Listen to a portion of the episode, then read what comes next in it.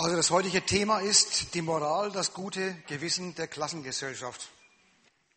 Es gibt in der bürgerlichen Gesellschaft Gegenstandsbereiche, gesellschaftliche, ökonomische, von denen hat sie keine Ahnung. Oder wenn, dann nur interessengeleitete, verkehrte.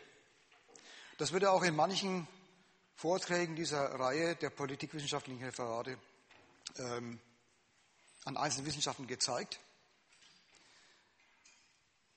was der Wert ist, was die Krise ist in der Ökonomie, was Klassen sind in der Gesellschaft. Davon will sie nichts wissen, oder wie gesagt, wenn, dann nur interessengeleitetes. Moral scheint nicht dazu zu gehören. Über, über Moral kann jeder mitreden.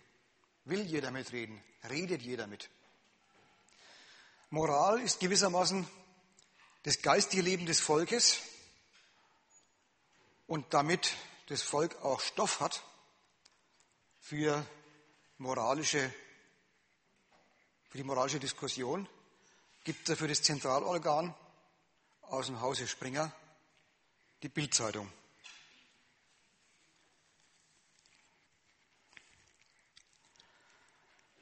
Da werde ich dann noch näher darauf eingehen. Man kann eine beliebige Bildzeitung nehmen. Ich glaube, das ist die von vorgestern. Es ist groß genug immer geschrieben, dass man es vom hintersten Platz aus sieht. Diesel teurer als Super.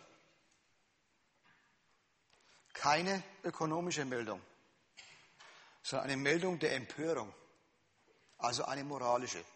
Stoff fürs Moralisieren. Da gibt es welche, die langen zu. Daran kann man auch von vornherein, ohne groß eingestiegen zu sein in Moral, ein altes linkes Vorurteil widerlegen.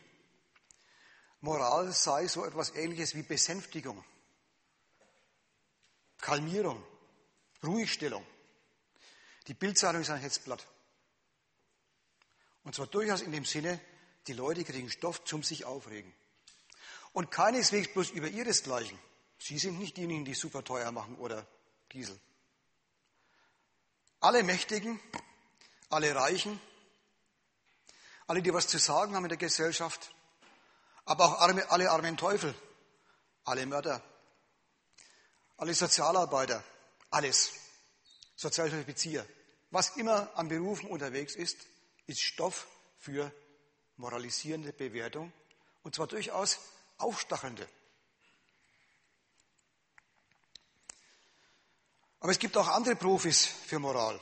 Die einen, die so allmählich in die Minderheit geraten, auf die hört man nicht mehr so übermäßig, manchmal lacht man sogar über sie, das sind die Pfarrer, die predigen Moral in religiöser Form. Das kommt natürlich bei einem in manchen Teilen Deutschlands zu 90 Prozent nicht mehr christlichen Volk nicht übermäßig gut an, aber es gibt Ersatz. Neben der Bildzeitung zum Beispiel Literatur, Literatur. Dichter und Schriftsteller befassen sich vor allem mit den Abgründen der Moral, mit Verfehlungen aller Art, wie Menschen sich an moralischen Problemen abarbeiten, scheitern, meistens scheitern, nur selten gewinnen, das ist die höhere Literatur. Zunächst scheitern, aber doch gewinnen, das ist die Trivialliteratur. Wer es wissenschaftlich haben will, kann zum Beispiel bei der Soziologie in die Vorlesung gehen. Soziologen wissen, stehen drüber. Das sind keine Menschen, die aufhetzen zum Empören. Das sind welche, die erklären die Funktion der Moral. Die Verinnerlichung der Normen der Gesellschaft befördert ihre Akzeptanz, nämlich die Akzeptanz der Gesellschaft und ihre Stabilität. Sie schätzen die Moral für den Zusammenhalt der Gesellschaft und fordern mehr davon. Eine zweite Abteilung, eigentlich fast alle Abteilungen der geisteswissenschaftlichen Fakultäten, beteiligen sich jeweils von ihrem Fachgebiet her, von ihrem Aspekt, von ihrer Sichtweise her an moralischen Debatten. Die wichtigste davon, die Königin der Geisteswissenschaften, die angebliche, die Philosophie. Philosophen sind gründlicher als der normale Mensch. Sie fragen, ob und wie sich Moral rational begründen lässt. Damit fragt sie nach der rationalen Begründung für etwas, was sowieso alle für völlig selbstverständlich halten. Für gut, für verantwortlich, für notwendig, um ein anständiger Mensch zu sein. Und beim Versuch, das rational zu erklären, scheitern sie gewöhnlich. Da will ich jetzt nicht weiter einsteigen. Ich habe bloß so als Einstieg das Spektrum, wie viele Menschen, die für Geistes, die ihre Geisteskräfte äh, bezahlt werden oder auch kostenlos äh, dichten und denken, sich mit diesem Thema befassen, auf ihre Weise. Und dabei fällt auf, bei der Weise, wie sich normale Denker und Dichter beschäftigen mit Moral, was sie als Moral schätzen, was sie als Moral kennen, ist ein guter Wille, Gemeinsinn, Verantwortlichkeit, Rücksicht, Mitmenschlichkeit. Ein guter Wille, der in der Regel durch Abwesenheit glänzt, den sie deswegen anfordern, anmahnen, dessen Abwesenheit sie betränen und deren Installation, deren Wiedererwecken, deren Wiederhinwenden, zu dem, wo man sich wieder hinwenden soll, sie fordern. Von der Moral, die sie gerne haben möchten, gibt es immer zu wenig. Und das, was es gibt, ist allgemeine Einklagen der Maßstäbe. Das Beklagen des Fehlens von moralischem Verhalten. Das halten sie nicht für die Wirklichkeit und für die Praxis moralischer Betätigung. Wird aber mein Gegenstand sein.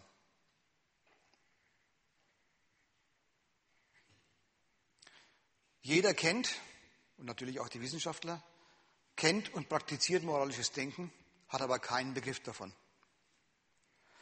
Würden Sie sich darauf einlassen, das kann ich vorweg schon mal sagen, dann würden Sie vor lauter Widersprüchen und Dummheiten und Gemeinheiten des moralischen Bewusstseins das kalte Grausen kriegen und sich abwenden und mal endlich fragen, was ist denn eigentlich los auf der Welt? Dann würden Sie merken, dass Moral das falsche Selbstbewusstsein von Menschen in einer falschen Gesellschaft ist. Die falsche Gesellschaft zeichnet sich unter anderem im Reich des Geistes dadurch aus, dass er ein solches Bewusstsein braucht und dass die Menschen in dieser Gesellschaft dieses Bewusstsein auch sich zulegen und schaffen. Eine Warnung vorweg. Man hält die äh, geforderten Tugenden, die immer abwesend sind, für höchste und für, äh, höchste Güter, für etwas, was außerhalb jeder Diskussion ist. Daher wittern moralische Menschen in Kritikern der Moral Unmenschen. Sie missverstehen Kritik der Moral mit Aufforderung zur Achmoral, zum Hauen und Stechen, zum Niedermachen wechselseitig. Wer die Moral kritisiert, der ist nicht einfach fürs Gegenteil, für das, für das von der Moral mitdefinierte Böse. Der kommt vielmehr auf die Frage nach dem Grund, warum es ein solches merkwürdiges Verhalten gibt und warum es allgemein verbreitet ist. Folgende Teile soll man Referat haben. Erstens, freie Unterordnung oder die Versubjektivierung des Rechts, Kapitel 1. Das Gewissen, zweitens das Gewissen, die Freiheit des moralischen Individuums oder Versubjektivierung des Rechts, Kapitel 2. Drittens, der Inhalt des Sollens und sein Ziel, Selbstbeschränkung ihrer Interessen, damit sie zusammen bestehen können. Viertens, die Praxis der moralischen Gleichung von Anstand und Erfolg, Rechtfertigung der, Interessen und Heuchelei. Fünftens, eine Enttäuschung. Die Erfahrung, dass das Gute, was man im Kopf hat, nicht in der Welt ist. Ja zur Ordnung, wie sie existiert im Konjunktiv. Die Moral wird anthropologisch, der Mensch ist schlecht. Die Moral wird politisch, der Ruf nach dem wirklichen Staat, damit er die ideale Ordnung endlich durchsetzt. Wie ausführlich wir dazu kommen, hängt auch ab von Fragen, die gestellt werden. Das soll die Gliederung sein. Vielleicht kann man dann bei den Fragen entsprechend einsteigen. Wie üblich können Fragen während des Vortrags gestellt werden, müssen nicht bis ganz zum Schluss aufgehoben werden.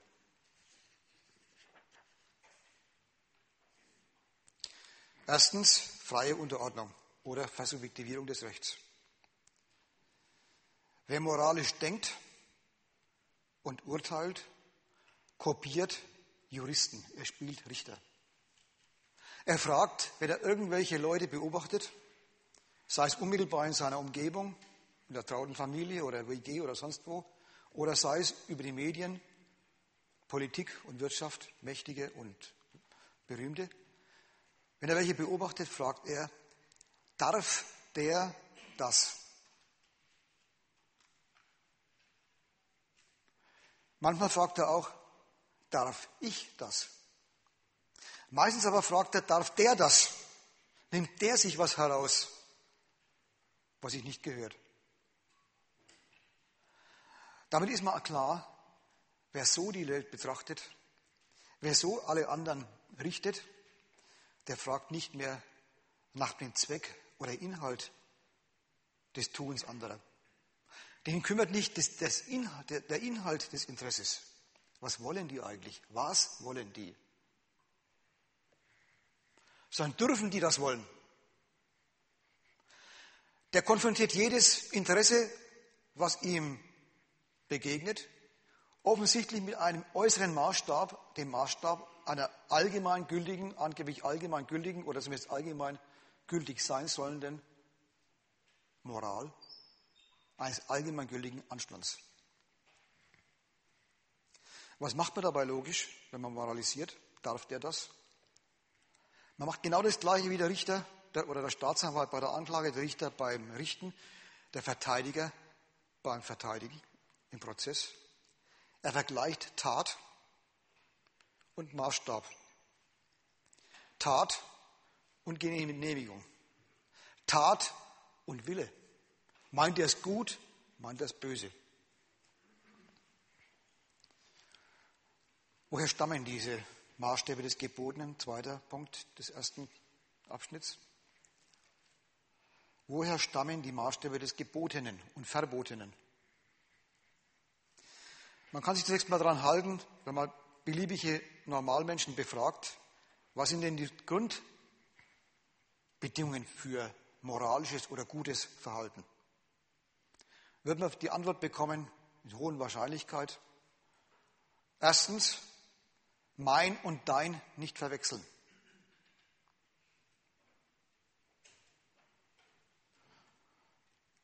Im bürgerlichen Gesetzbuch ist es die Abteilung über die Sachen, das Eigentum. Eigentum respektieren. Dann zweitens, bei der Debatte die Meinung, die Meinung des anderen gelten lassen. Beim Begegnen den anderen höflich grüßen. Beim Streiten sich zurückhalten, nicht schimpfen, zuhören. Was ist das? Respekt vor der Person. Auch das eine, ein Grundpfeiler unserer Rechtsordnung. Freiheit der Person, Freiheit des Eigentums. Ich will das jetzt nicht weiter verfolgen, das wäre eigener Vortrag, das Recht. Was ist bürgerliches Recht? Aber zwei Momente sind ja dabei wichtig. Es ist eine Gesellschaft von Privateigentümern oder zumindest möchte gern Privateigentümern, die meisten sind es ja gar nicht mal. Und es sind zweitens auf jeden Fall eine Gesellschaft von lauter Personen, die Respekt voneinander fordern, gleichgültig, was sie machen. Der größte Halunke, auch er soll noch eine Würde haben. Man soll ihn nicht foltern, man soll ihn nicht menschenunwürdig einstecken, einsperren. Und derjenige, der der Schwächste ist und der Hilfloseste, auch der hat eine Würde, man hat ihn zu respektieren. Wie gesagt, das will ich jetzt nicht weiter besprechen. Ich will bloß darauf verweisen, darauf hinweisen, Moral hat seine Herkunft in den Grundkategorien des bürgerlichen Rechts, Eigentum und Person. Man könnte auch sagen, auch des Vertrags. Denn die Leute haben dauernd miteinander zu tun, in der Ökonomie, im, im, der Just, im, im Rechtswesen. Kommen sie überein, sie haben Gegensätze, einigen sich auf sie auf irgendetwas und ganz ohne Juristerei und ganz ohne formalen Vertrag pflegen Menschen im Alltag fortwährend zu streiten und sich dann zu vertragen, nicht bloß im Sinne aufhören zu streiten, sondern auch Vereinbarungen zu machen. Eine im deutschen Volk sehr beliebte Serie in RTL, Super Nanny, schlägt als, wichtigste, als wichtigstes Rezept für die Erziehung vor, Vereinbarungen treffen mit dem Kind. Ausmachen, was gilt. Da merkt man ganz unmittelbar, die Frau hat die Kategorien des Rechts. Ausmachen, was gilt. Ich respektiere den ungebärdigsten Sohn, die ungezogenste Tochter als Person und zwinge ihr auf, zu sagen, was sie will. Und das hat sie dann künftig zu einzuhalten, wenn, soweit ich es akzeptiere. Und umgekehrt hat sie ein Recht darauf, dass ich als Erzieher ihr was konzidiere und es hat mich einzuhalten. Also wer die Serie nicht kennt, wer mal wissen will, wie nicht bloß Schlimmes zugeht in Familien, das ist ja der Stoff. Sondern wer sowas moralisch beackert, hat einen wunderbaren Stoff.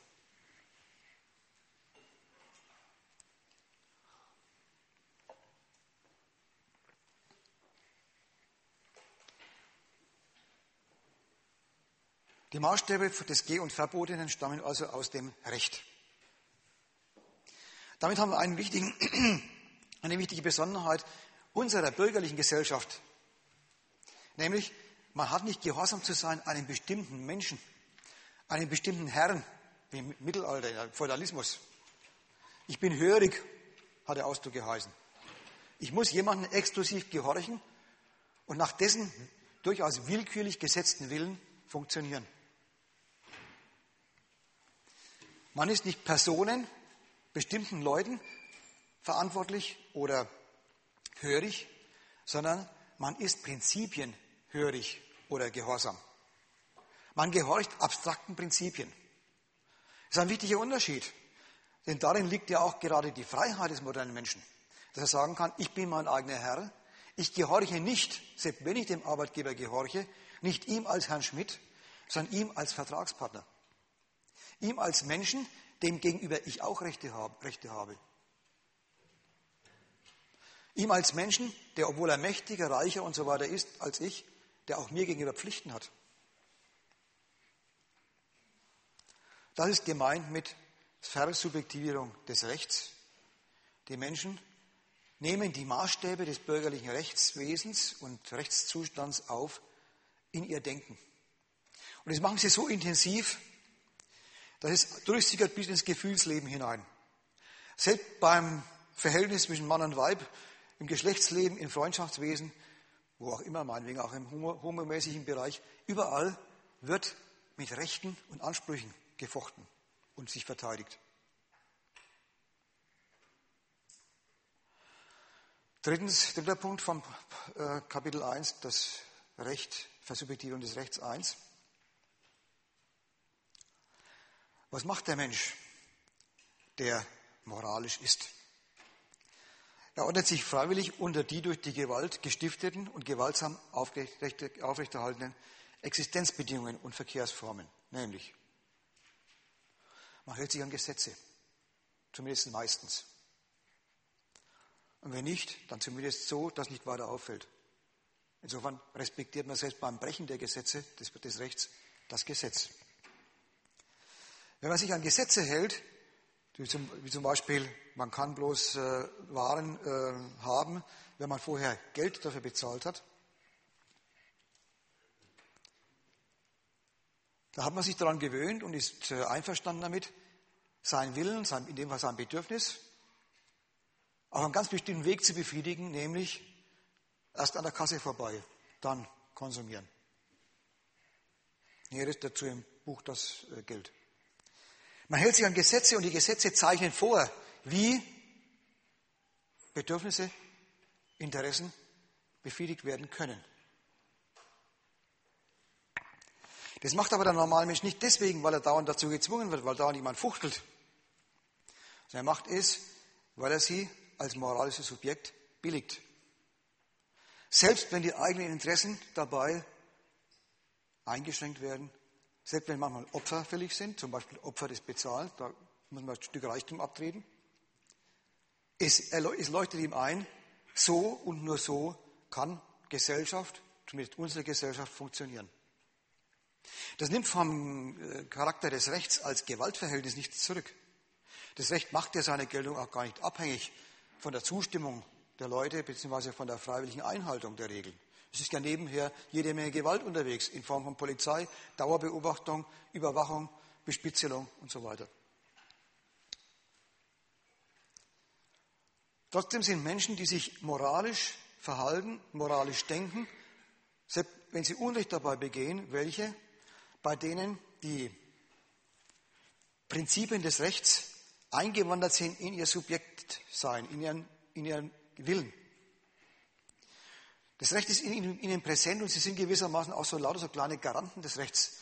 Das merkt man dann darin, wenn man sieht, wie Menschen sich dauernd beäugen, in der Hausgemeinschaft, im Verkehr, im Büro, an der Arbeitsstelle, sich dauernd beäugen, ob sich da jemand daneben benimmt.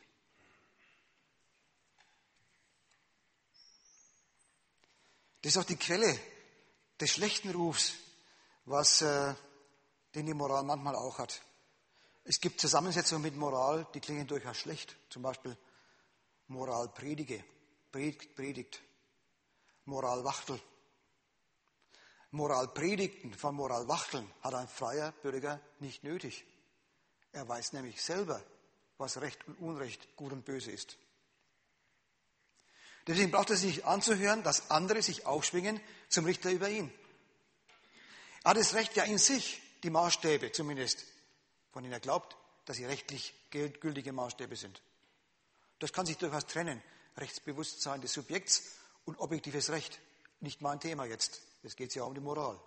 In der Moral glaubt das, Individuum, dass in ihm die allgemeingültigen Grundprinzipien bürgerlicher Wohlanständigkeit und Wohlverhaltens drinstecken und er sich im Großen und Ganzen auch dran, daran hält. Deswegen braucht er nicht ewiges Belehren anderer, dass er sich irgendwie daneben benimmt. Die übelsten Streitigkeiten in Beziehungen gehen meistens gar nicht so sehr um die Frage, wie viel Geld was kostet und wer was kriegt und so weiter, sondern mehr darüber, ob jemand ein anderer das Recht hat, ihn zu kritisieren, ihn zu zensieren. Da waren die Streitigkeiten erst so richtig scharf.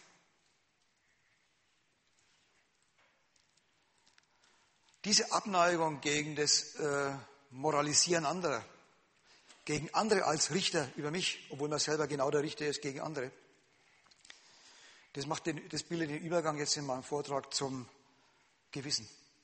Wenn jemand sagt, ich weiß selber, was Recht und Unrecht ist, was gut und böse ist, dann pocht er darauf, dass er nicht einem äußeren Maßstab folgt, sondern einem, der in ihm, ihm selber drin ist, eben dem Gewissen. Der Maßstab liegt in mir.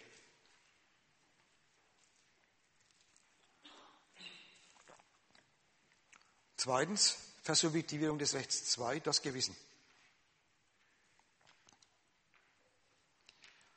Was ist das Gewissen? Ich will mal von meinem Ausgangspunkt weiterschließen. Das Recht wird von den Individuen als ihre Maßstäbe aufgenommen, in ihr Bewusstsein, in ihr bis ins Gefühl hinein. Wenn die Maßstäbe des Rechts vom Subjekt verinnerlicht werden, dann sind sie nicht mehr äußere Maßstäbe, sondern sind sie meine Maßstäbe. Dann weiß ich die Maßstäbe von Gut und Bös als meine Überzeugungen, nicht aufgezwungene. Keiner hat die Gesetze gemacht, die im Bundestag oder in Vorläuferparlamenten jemals äh, erlassen worden sind und immer noch gelten. Muss er auch nicht. Denn das moralische Subjekt gibt sich seine Gesetze scheinbar selbst, aus sich heraus. Es spaltet sich auf bei, der, bei allen Taten in zwei X. Erstens will es was, wünscht es was, begehrt es was. Und zweitens fragt er sich, darf ich das? Geht das durch? Kommt das an? Bei der Frage, kommt es an, wird die Instanz scheinbar in die äh, andere Person oder andere Personen gelegt. Sie, bei denen will ich ankommen, aber da will ich ankommen bei Personen, von denen ich davon ausgehe, sie teilen meine moralischen Überzeugungen und meine moralischen Maßstäbe. Insofern sind die anderen bestenfalls bloß Verdoppelung dieses Ichs. Ein gewisser Psychologe, der wohl bekannt ist, Sigmund Freud, hat aus diesen beiden zwei Instanzen gemacht, das Ich und Über-Ich, als seelischer Apparat. Auch nicht jetzt mein Thema, aber da kommt es her. Das Subjekt als gewissenhaftes Subjekt, als Ge Subjekt mit Gewissen, macht sich zum Richter seiner eigenen Wünsche und Triebe. Es beurteilt sich selber als eigentlich so eine Art Tier, Schwein manchmal sogar. Schweinehund sagt man, den inneren Schweinehund überwinden, lauter so Sprüche, zeugen davon, dass die Menschen, wenn sie sich moralisch beurteilen, eine denkbar schlechte Meinung von sich haben. Das müsste man anderer über eins sagen, dem würde, dem würde man sofort die, äh, äh, aus dem Zimmer rausschmeißen. Die Menschen im eigenen stillen Kämmerlein verhalten sich genau so. Sie beurteilen sich und ihre Wünsche daraufhin, darf ich das, darf ich das nicht. Das ist die hochgelobte Freiheit des bürgerlichen Subjekts. Die liegt eben nicht in der freien Bestimmung von Wünschen, von Interessen, von Bedürfnissen. Dann in der freien Wahl von den dafür geeigneten Mitteln. Auch in der freien Wahl von dafür geeigneten Mitmachern, Mitstreitern. Sondern diese Freiheit liegt in der freiwilligen Selbstbeschränkung. Man gehorcht nicht äußeren Maßstäben, sondern man gehorcht den eigenen Überzeugungen von Pflicht und Recht. Und selbst wenn man äußere Schranken sich gegenüber sieht, also man bitte die Uni und da stehen alle möglichen Gebote und Verbote, dann beurteilt man die sofort mit seinem Rechtsgefühl und entdeckt, die meisten davon haben ihr Gutes scheinbar. Sie überstimmen überein mit dem inneren Kompass.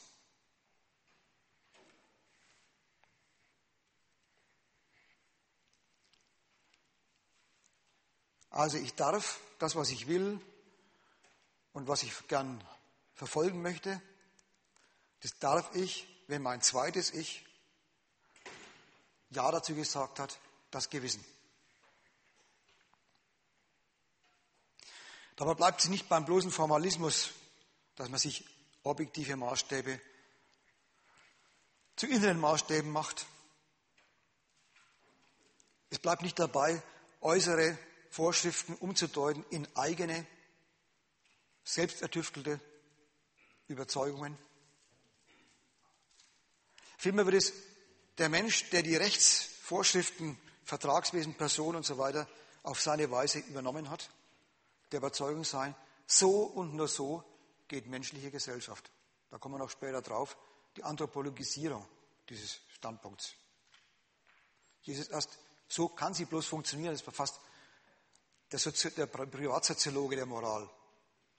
Wenn jeder gegen jeden losrumpelt, dann kann es ja auch nicht zusammengehen. Wie kommt man eigentlich zu diesem Standpunkt? Wie kommt man zu dieser Haltung? Das Lernen und Übernehmen geht nicht übers Eintrichtern. Ja.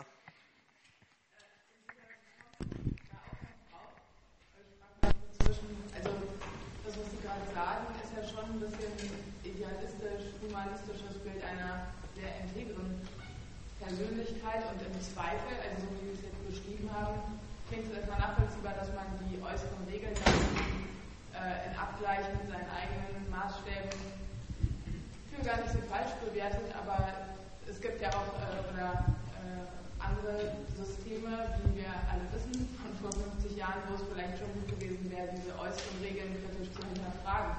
Also ähm, Sie gehen ja jetzt von Regeln aus, die auch hehre sind, aber im Grunde ist das kritische Bewusstsein ja gerade auch, macht, wird ja genau daran deutlich, dass man äh, eben nicht alle Regeln unbedingt akzeptiert.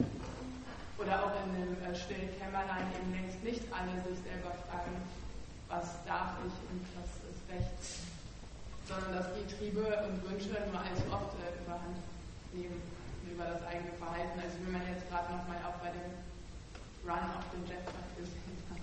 Run auf wohin? Auf den äh, Millionen-Jackpot, also das mhm. sozusagen materielles Begehren, äh, da, da, wurde jetzt natürlich keiner totgetrampelt, aber also knapp. Ja. Ja, das wäre aber jetzt auch ein Missverständnis. Ich habe nicht gesagt, dass moralischen Menschen keinen Materialismus mehr haben. Ja, gut, das war ja okay. Also ich, der, meine Hauptfrage war jetzt der erste Teil. Der erste Teil, Sie begehren auf gegen, gegen Moral. Meinen Sie, an was denken Sie dabei? An die, an die äh, 68er-Bewegung vor 50 Jahren, also vor 40 Jahren? Meinten Sie auch sowas? Nein, ich meinte, okay, das ist wahrscheinlich. Nee, ich meinte damit äh, zum Beispiel äh, Diktaturen, Regime wie zur Zeit des Nationalsozialismus. Ja, aber da haben doch, also jedenfalls zumindest die Deutschen, sich herzlich wenig aufgebäumt dagegen. Eben. Also das meinte ich, weil Sie gerade sagten, ähm, ich begehre nicht gegen moralisches Verhalten auf, sondern Sie haben das ja gerade so dargestellt, als ob der integre Mensch eigentlich nur feststellen könnte, dass viele der äh, gemeinschaftsnützigen Normen eigentlich auch mit den inneren übereinstimmen und dass es aber eben Fälle gibt, in denen es schon sinnvoll ist, die Regeln, mit denen man sich so konfrontiert sieht, zu hinterfragen. Ja, meinen Sie, dass der Nationalsozialismus, der Faschismus kein moralisches System hatte? Ich, will, wollte in meinem letzten Teil. Aber das wäre dann vielleicht wieder eine andere Frage, Ethik und Moral. Also, ähm, Im letzten Teil wollte ich eigentlich. Was, was ist dann eben richtige Moral oder richtige Ethik? Ja, darüber will ich erstmal nicht reden. Ich will erstmal die Moral, das moralische Bewusstsein darstellen und kritisieren, wie es existiert. Und der Endpunkt Beweis, meines Beweises soll darauf hinauslaufen, der Faschismus, der Nationalsozialismus macht radikal ernst mit den Prinzipien der Moral. Das heißt, Sie spannen da dann vielleicht auch einen Unterschied zur Ethik auf. Also der macht so radikal ernst, dass er jeden Volksgenossen unter den Standpunkt subsumiert, ist alles, was er macht, Beitrag zum Gemeinwohl, zum Wohl der Nation. Ja, eben, aber was für ein Wohl? Also das würde es doch eigentlich gelten. Na ja, klar kann man hinterfragen. Das war das Wohl, der, die, die deutsche Nation hat Rechte auf der Welt, die von den anderen Nationen mit Füßen getreten werden. Das war dann natürlich dann die inhaltliche Ausgestaltung. Heutzutage hat die deutsche Nation ja auch Rechte, die ähm, nicht einfach zum Zuge kommen, aber sie setzt auf andere Mittel. Nicht mit der Faschismus. Jedenfalls kann man das sagen, also ich würde ja sogar sagen, man soll immer zu allen Zeiten, auch heutzutage, die äußeren Maßstäbe überhaupt gar nicht mitmachen, auch nicht bloß hinterfragen, sondern gleich kritisieren. Weil, wenn, ne, ich meine, es, die Frage ist nicht erst, welches Wohl der Nation ist das, dem die äußeren Maß, das die äußeren Maßstäbe anpeilen, sondern das Wohl der Gesamtheit als moralischer Maßstab heißt doch immer, es gibt einen Gegensatz zu einfach den Interessen der Leute. Weil sonst bräuchtest du nicht, wie er gesagt hat, die Verdopplung. Meine eigenen Interessen versus, die dürfen, darf ich gar nicht so einfach verfolgen, versus die Moral, die mir äh, den Tipp gibt, die Interessen lieber nicht ganz so ernst zu nehmen. Das heißt, immer wenn es Moral, Moralismus gibt in einer Gesellschaft, ist eigentlich Kritik angesagt, weil das kann nicht im Wohl der einzelnen Leute sein. Selbst wenn sie das Gemeinwohl nennt. Dann ist es nur das Wohl von der Nation, nicht das von den Insassen der Nation. Das wäre erstmal den Gedankengang zu Ende bringen. Naja, man kann ja mal die, diese Diskussion nicht gleich feindselig gegen Diskussionen antreten. Die Diskussionen zeigen doch auch Probleme, die aufkommen bei dem, was ich erklärt habe. Ja, also insofern muss man dem auch einen gewissen Raum geben. Nicht, weil man sollte, sondern weil es zweckmäßig ist, wir wollen uns ja verständigen über den Fehler der Moral. Dafür ist es zweckmäßig auch Wortmeldungen reinzunehmen, wenn man den Eindruck hat als Hörer, das war es nicht ganz, was er verstanden hat oder er sieht es anders, die gleiche Sache. War da hinten noch was zum Thema? Aber bitte zum Thema, was wir jetzt haben, nicht, nicht zu allgemein werden, ja? Ich wollte nur ganz kurz anmerken, dass, die, dass der Einwand schon berechtigt ist, dass in jeder Gesellschaft oder in jedem System mehr als nur eine Moral gibt und auch mehr als nur die Moral, die jetzt in dem, öffentlichen Regelwerk oder in den Gesetzesnormen gibt. Ja, kann man ruhig, es gibt durchaus Varianten. Bloß das Grundprinzip von Moral ist immer dasselbe. Es wird das, was der Mensch will, beurteilt nach einem außerhalb diesem, diesem Willen und außerhalb diesen Zwecken liegenden Maßstabs dem er sich unterzuordnen hat. Das kann der Mensch ganz mit sich allein abmachen, wie vorhin gesagt, mit dem Gewissen. Das kann aber auch äh, von anderen passieren, die über ihn richten und ihn dazu zwingen. Es kann auch im Streit, Wettstreit, im pluralistischen Wettstreit von unterschiedlichen, von abweichenden, einander abweichenden moralischen Systemen. Man kann es katholisch machen, man kann es protestantisch machen, man kann es atheistisch machen, man kann es machen wie die, äh, wie die Freidenker, mit Gott, ohne Gott, mit allgemeinen anthropologisch ersonnenen äh, Prinzipien, mit äh, verschiedenen philosophischen Schulen haben unterschiedliche äh, Varianten, immer den gleichen Gedanken, aber das gleiche, das gleiche Grundprinzip zu erklären. Das Subjekt hat sich zu unterwerfen oder soll sich unterwerfen, und zwar aus durchaus freien Stücken, nicht bloß durch die Knute, unter den Maßstab von Gut und Böse.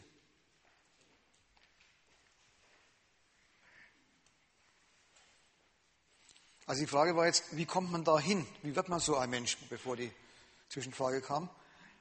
Das geht nicht über das bloße Eintrichtern. Na klar, eingetrichtert wird auch manches im Leben, vor allem wenn man jung und klein ist. Daraus kommt ja auch sehr viel Gegensatz zwischen Eltern und Kindern, weil je mehr das Kind moralische Persönlichkeit wird, desto mehr empfindet es die Vorschriften, die die Eltern machen, als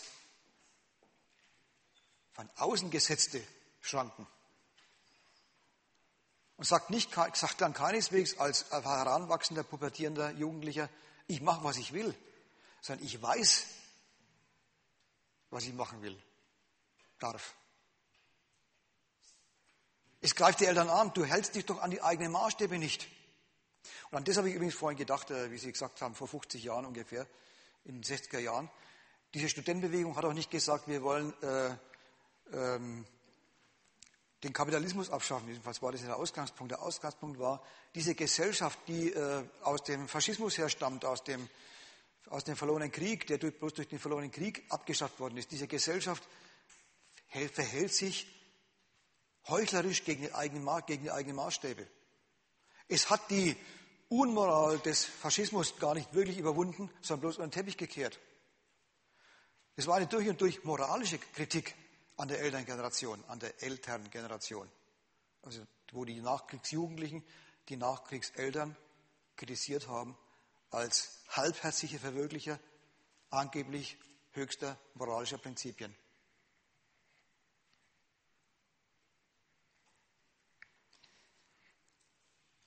Nun zurück, wie kommt man da hin? Im Allgemeinen, im Allgemeinen der bürgerlichen Gesellschaft, man wird vom Recht als Privatsubjekt, als Person definiert und als Eigentümer. Interessanterweise auch dann, wenn man kein sachliches Eigentum hat, hat man doch das Recht auf Eigentum und sei es das Recht auf freie Verfügung über seinen Körper als Arbeitskraft. Und dann, was man alles mit der Arbeitskraft äh, verdient und an Sachen sich in die Wohnung stellt oder die Wohnung selber, kann dann die Form des Eigentums annehmen und darin, darin ist man definiert als doppelt. Erstens Person, zweitens Eigentum. Damit ist man durchs Recht gezwungen, das ist eine von oben herab, von außen gesetzte Sache, gezwungen, sich um Gelderwerb zu kümmern. Ohne Geld kommt man in dieser Gesellschaft zu nichts, also muss man sein Interesse in die Bahnen des Gelderwerbs zwängen. Alles in der Jugend darauf vorbereiten, um später Gelderwerb zu haben, als erwachsener Mensch, der dann Ausbildung hat. Alles zu tun, den Gelderwerb zu behalten, sich gemäß zu machen und so weiter. Wenn man sich diesen erzwungenen Voraussetzungen und Bedingungen unterwirft oder denen anbequemt, dann kriegt man Gründe, das Recht zu schätzen und nicht bloß das Recht zu schätzen, sondern vor allem das, die Tatsache, dass andere sich freiwillig daran halten, zu schätzen. Wenn man Eigentum hat, dann möchte man, dass das Eigentum, was man hat, respektiert wird. Wenn man kein großes Eigentum hat, sondern bloß sich als, als Arbeitskraft, dann möchte man, dass der Unternehmer oder der Dienststellenleiter die Rechte, die man glaubt hat, glaubt, über seinen eigenen Körper und Einkommen und so weiter, dass die sich von sich aus daran halten. Es ist nicht bloß ein Glaube, ein moralisches, abstraktes moralisches Prinzip, was Philosophen oder die Kirche erfunden hätte. Es ist ein Bedarf der Subjekte in der bürgerlichen Gesellschaft. Sie brauchen das, dass der jeweils andere sich an Abmachungen hält, dass er sich an allgemeine Prinzipien hält, Finger weg vom fremden Eigentum, Finger weg von der anderen Person, Finger weg auch von der Herabwürdigung der Person, verächtliche Machung der Person. Er braucht es, um sich durchzusetzen, um den gebotenen und vorgeschriebenen Formen nachkommen zu können, um zu dem Sein zu kommen. Zu Geld zum Erst, zu Erfolg, zu Familie, ich weiß nicht, zu was sonst noch allem, was der Mensch sich so vorstellt, auch seinem kleinen Vermögen. Dazu braucht er, dass andere ihn respektieren. Er hängt nicht bloß davon ab, was er hat an Geld und so weiter, materiell. Er hängt auch von der Rechtstreue anderer ab.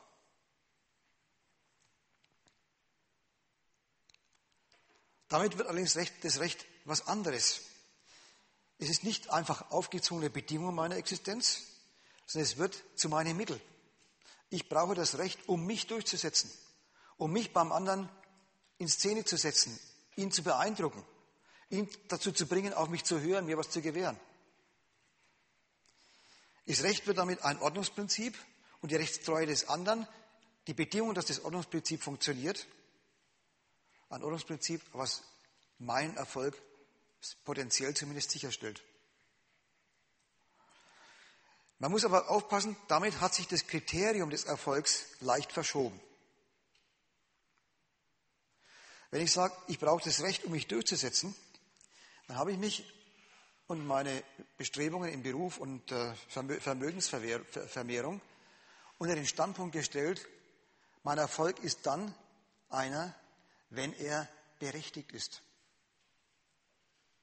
Das trifft arm und reich genauso. Der Reiche, der sein, sein Geld vermehrt, will, dass seine Beschäftigten, will, dass der Staat, dass die andere, der Rest der Welt, die Mehrung seines Reichtums respektiert und hinnimmt oder vielleicht sogar gut findet und fördert. Aber auch der Arme, der nicht über großes Eigentum verfügt, braucht und will Erfolg und zwar berechtigten Erfolg, berechtigten Erfolg, je weniger der Erfolg so richtig zählbar ist. Gerade dann, wenn der Lohn sich im Laufe des Jahres vermindert durch die Inflation, wenn das Einkommen sich vermindert durch Versetzung im Betrieb, wo man dann weniger verdient, wenn das, was man sich so vorgenommen hat im Leben, gar nicht so recht durchgeht, dann klammert man sich umso mehr fest an dem Recht auf Erfolg. Dann ist man übrigens reif für die Bildzeitung mit diesem Standpunkt. Die Bildzeitung ist, wie gesagt, keine antimaterialistische Zeitung. Sie ist eine Zeitung, die den Materialismus der Leute, sie wollen was für sich haben, sie wollen leben können, begleitet bei ihrem Hürdenlauf durch die Berechtigungen, was steht mir zu, was steht mir nicht zu, und durch die Versagungen, was darf ich nicht beanspruchen.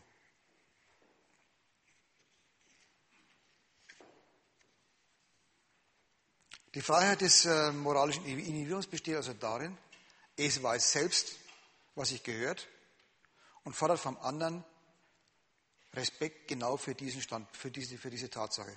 Ich bin jemand, der Recht schaffen ist. Jetzt wollen die bürgerlichen Individuen ja aber eigentlich Erfolg haben. Wenn sie darauf pochen, sie sind Recht schaffen, dann messen sie ihr Erfolg an zwei Kriterien. Erstens natürlich das, was am Konto ist, aber zweitens Anstand, Rechtschaffenheit?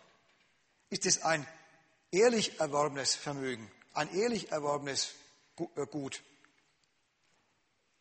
Oder ist es Schmu? Ist es Verbrechen sogar?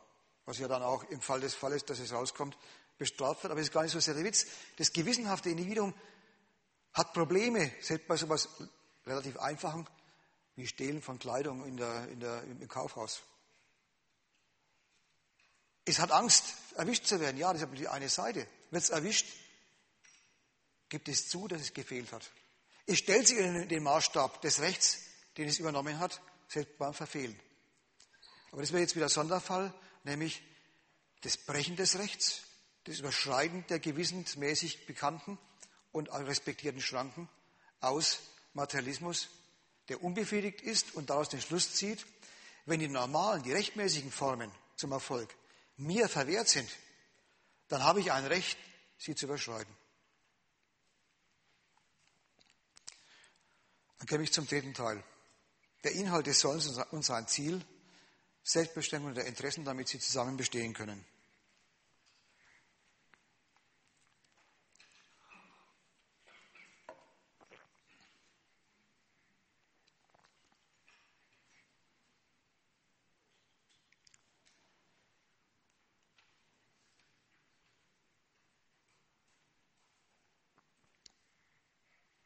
Das Recht, wie gesagt, definiert und erzwingt Interessen, ermächtigt oder auch erteilt Ermächtigungen oder versagt Ermächtigungen, je nachdem, was man so hat und was man ist. Es, nehmen wir das aktuelle Beispiel mit der GDL. Nicht bloß das Recht, sondern die moralische Beurteilung von Forderungen für die Kompensation zum Beispiel von Inflationsverlusten im Lohn, von Kürzungen im Gehalt aufgrund von neuen Regeln im Konzern über zehn Jahre hinweg, werden als ungerecht empfunden, als gegen die Maßstäbe, die man sich vorgestellt hat. Aber die Konkurrenzgewerkschaft, die Transnet, hat unterschrieben.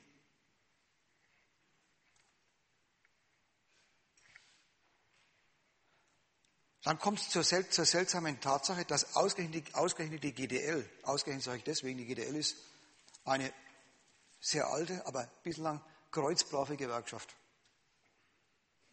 Mitglied des Deutschen Beamtenbundes, also früher haben sie nur Beamte äh, organisiert, jetzt hat die Bahn halt auch Angestellte. Das war eine Gesellschaft, eine Gewerkschaft, die im Unterschied zu den DG-Gewerkschaften meistens CDUler zu Chefs, hat, zu Chefs gewählt hat. Auch der gegenwärtige Shell-Chef, der Chef der Shell, ist ein solcher. Da haben welche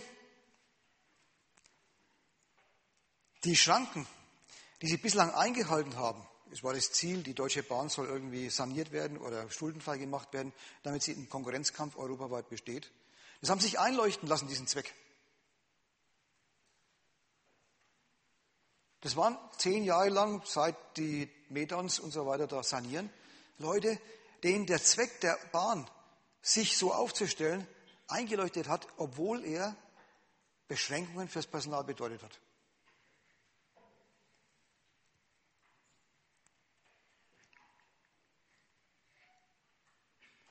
Warum haben Sie sich einleuchten lassen? Sie haben sich einleuchten lassen, weil ihnen, klar, weil, weil ihnen in ihrer, moralische, in ihrer moralischen Betreuung klar, klar war, das Bestehen auf den eigenen Interessen einfach so. Das Nein sagen zu allen Sanierungsforderungen macht das, was doch die Bedingung der Existenz ist, möglicherweise kaputt. Dann opfert man das, was man eigentlich wollte vom Arbeitsverhältnis, nämlich den Lohn und Freizeit, um ihn auch zu genießen und so weiter für diesen Zweck. Das ist ein moralisches Verhältnis, wenn man sich so verhält. Wohlgemerkt, es ist Materialismus. Die Leute gehen nicht deswegen rein, um sich dort zu vergnügen bei der, äh, auf dem Lokführerstand. Anders als die Menschen, die nachts um drei diese Mitfahrer, diese virtuelle Mitfahrerei machen. Bei denen mag es Vergnügen sein. Die sitzen dort, um Geld zu verdienen. Aber es hat ihnen eingeleuchtet, dass die Erhaltung dieses dieser Geldverdienquelle Opfer bedeutet und Opfer verlangt. Und jetzt sagen Sie, nach zehn Jahren, es ist genug. Die Bahn ist saniert, sie fährt Gewinne ein, Sie fahren als Lokführer Gewinne ein. Jetzt haben Sie ein Recht auf Kompensation. Der Ausgangspunkt ist, Sie verdienen zu wenig, verdienen weniger als vor zehn Jahren. Sie arbeiten härter und so weiter. Alles hat sich verschlechtert. Aber nachdem die Bahn saniert ist, berechtigt sie das zur Forderung Teilhabe am Erfolg. Da merkt man, moralisches Bewusstsein oder moralisches, äh, moralischer Standpunkt ist nicht einfach Antimaterialismus. Moralisten erkundigen sich, machen sich klar, lassen sich sagen, was die Bedingungen dafür sind, ihren Materialismus, ihr Einkommen und ihr Leben zu organisieren. Und wenn sie dann des, den moralischen Schluss gezogen haben und jetzt sind wir dran, dann ist es aus mit der einfachen Unterwerfung. Dann fordern sie durchaus moralisch begründet, denn materialistisch hätten sie schon längst zuschlagen müssen. Hätten sie das alles gar nicht, gar nicht äh, gefallen lassen. Fordern sie, fordern sie moralisch begründet Berücksichtigung ihres in den letzten Jahren missachteten Materialismus.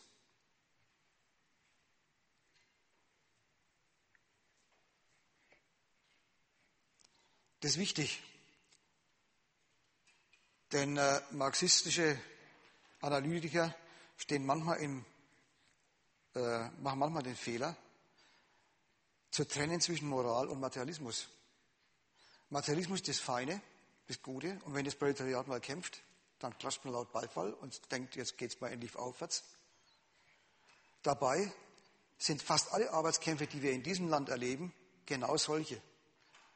Nicht einfach Arbeiter oder Angestellte sagen, jetzt sind wir dran und jetzt kennen wir keine Rücksichten mehr, sondern jetzt sind wir dran, weil wir ein Recht dazu haben. Wer aber so argumentiert, der hält sich auch noch beim Fordern an Bedingungen des Rechts. Der ist auch empfänglich für Vorwürfe, es sei unverschämt. Er wird sich vergreifen an den von ihm geteilten moralischen Maßstäben. Deswegen verteidigt er sich mit den moralischen Maßstäben. Er verweist auf die andere Seite. Medon und seine Kumpane im Vorstand haben sich ihre Gehälter um 150 oder 250 oder was, wie viel Prozent erhöht. Und wir?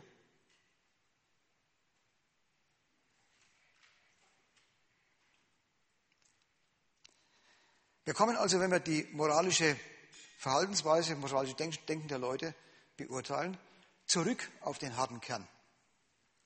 Es handelt sich um eine Gesellschaft, die Moral hat die Grundlage von einer Gesellschaft von gegensätzlichen Interessen. Antagonistisch können wir auch sagen. Also nicht so einfach auflösbar, sondern im Kampf gegeneinander. Diese Interessen, diese Gegensätze führen zu Interessen, die nicht vereinbar sind, die aufeinanderprallen. Würde man die jetzt aber einfach gewähren lassen, also den Durchgriff der Unternehmer auf die Arbeiter und deren rücksichtsvolles Vorgehen gegen deren Lohninteressen, würden die nicht mehr leben können oder ziemlich schlecht leben können. Würden die Arbeiter sich dann einfach wehren, alles kurz und klein schlagen, wie damals die Maschinenstürmer, wäre es bald vorbei mit der Fabrik und dem Reichtum des, der anderen Seite. Es sind Interessen, die, wenn man, sich, wenn man sie gewähren lässt oder wenn sie einfach aufeinanderprallen, zerstörerisch werden das andere Interesse vernichten. Das meint antagonistisch. Es handelt sich also um eine Welt, in der Interessen beschränkt werden müssen, weil die beiden oder mehrere, auch mehreren Parteien aufeinander angewiesen sind mit ihren gegensätzlichen Interessen, trotz ihrer gegensätzlichen Interessen. Angewiesen sind, um selbst zu dem zu können, was sie brauchen. Ich brauche den Unternehmer, der mich ausbeutet, um zu leben. Der Unternehmer braucht den Arbeiter, zerstört ihn, seine Gesundheit um seinen Gewinn zu machen und so weiter. Sie brauchen sich wechselseitig und schädigen sich dabei wechselseitig, wobei die Schädigung in der Regel entsprechend der ökonomischen Macht relativ eindeutig ist. Geht meistens von oben nach unten und die Rückschädigung, die des Wehren, findet punktuell immer wieder statt durch die sich wehren im Streik oder im Arbeitskampf. Es handelt sich also in einer, um eine Gesellschaft, von gegensätzlichen Interessen. Das in die, in die Moral transponiert, führt dann zu Denkweisen wie der, wenn sich dann bei Anne Will oder so unterhalten und streiten, das kannst du doch nicht wollen. Eine der, der Figuren heißt, es kann doch nicht sein, dass, ja, warum eigentlich nicht? Es kann nicht sein, reklamiert einen gemeinsamen, überwölbenden Grundsatz, an den man den anderen erinnern will, dass er sich dagegen vergeht.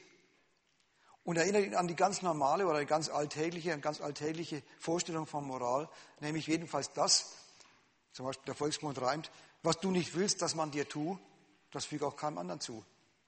Wolltest du denn stundenlang in, der Lok, in der Lok sitzen und Jahr für Jahr weniger verdienen? Willst du doch gar nicht.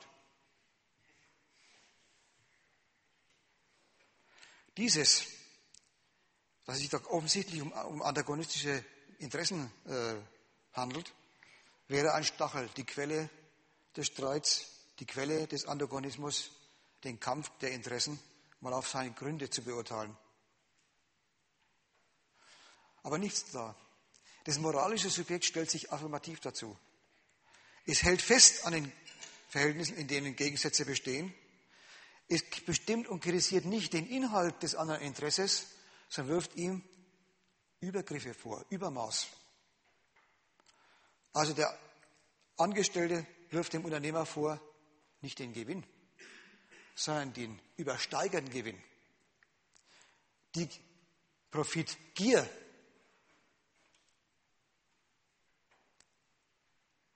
Und in diesem Vorwurf steckt schon das, der Maßstab drin, an den, an den man denkt. Es muss doch das Gehalts- und Lohninteresse der abhängig Beschäftigten und das Gewinninteresse der Unternehmer zusammengehen, wenn alle von ihrem Maximalstandpunkt äh, zurücktreten und sich irgendwo treffen. Ein rechtes Maß finden. Wenn alle sich mäßigen, käme doch jeder zu dem Seinen. Und das ist eine interessante Vorstellung von, was gut ist. Es ist das Negative des Interesses, die Beschränkung des Interesses, nicht um das Interesse einfach zu beschränken, sondern um es zu verfolgen. Und darin zeigt sich diese Figur Selbstbeschränkung als eigentümlich für Kapitalismus. Nur im Kapitalismus gilt das, dass man, um sein Interesse durchzusetzen, es vereinbar machen muss mit dem unvereinbaren, gegnerischen Interesse.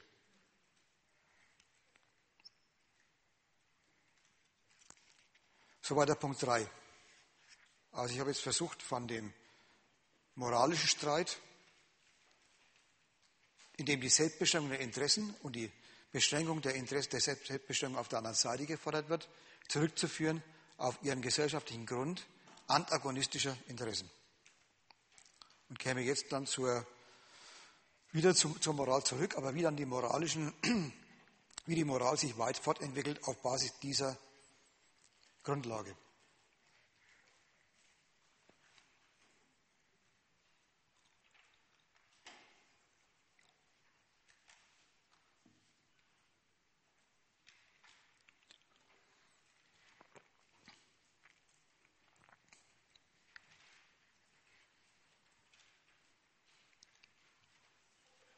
Also zum Beispiel eine der, Formen, in der Kapitalismus zurzeit kritisiert wird, ist zum Beispiel Raubtierkapitalismus, Casinokapitalismus.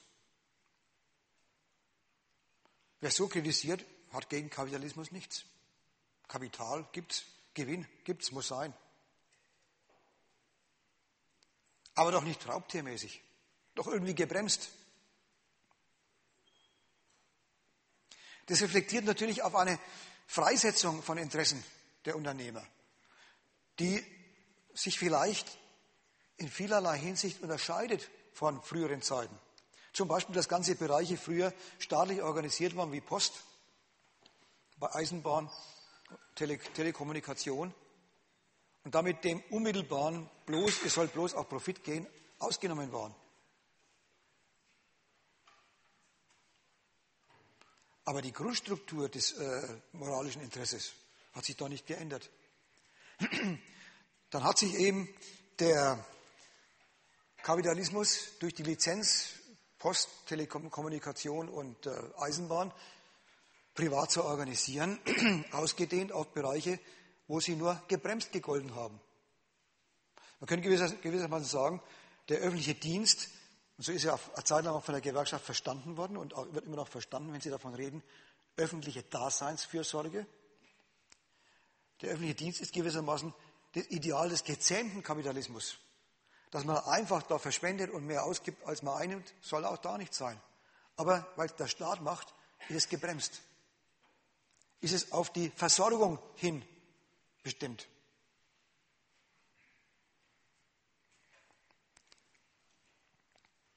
Viertens wäre dann die Praxis der moralischen Gleichung von Anstand und Erfolg, Rechtfertigung der Interessen und Heuchelei.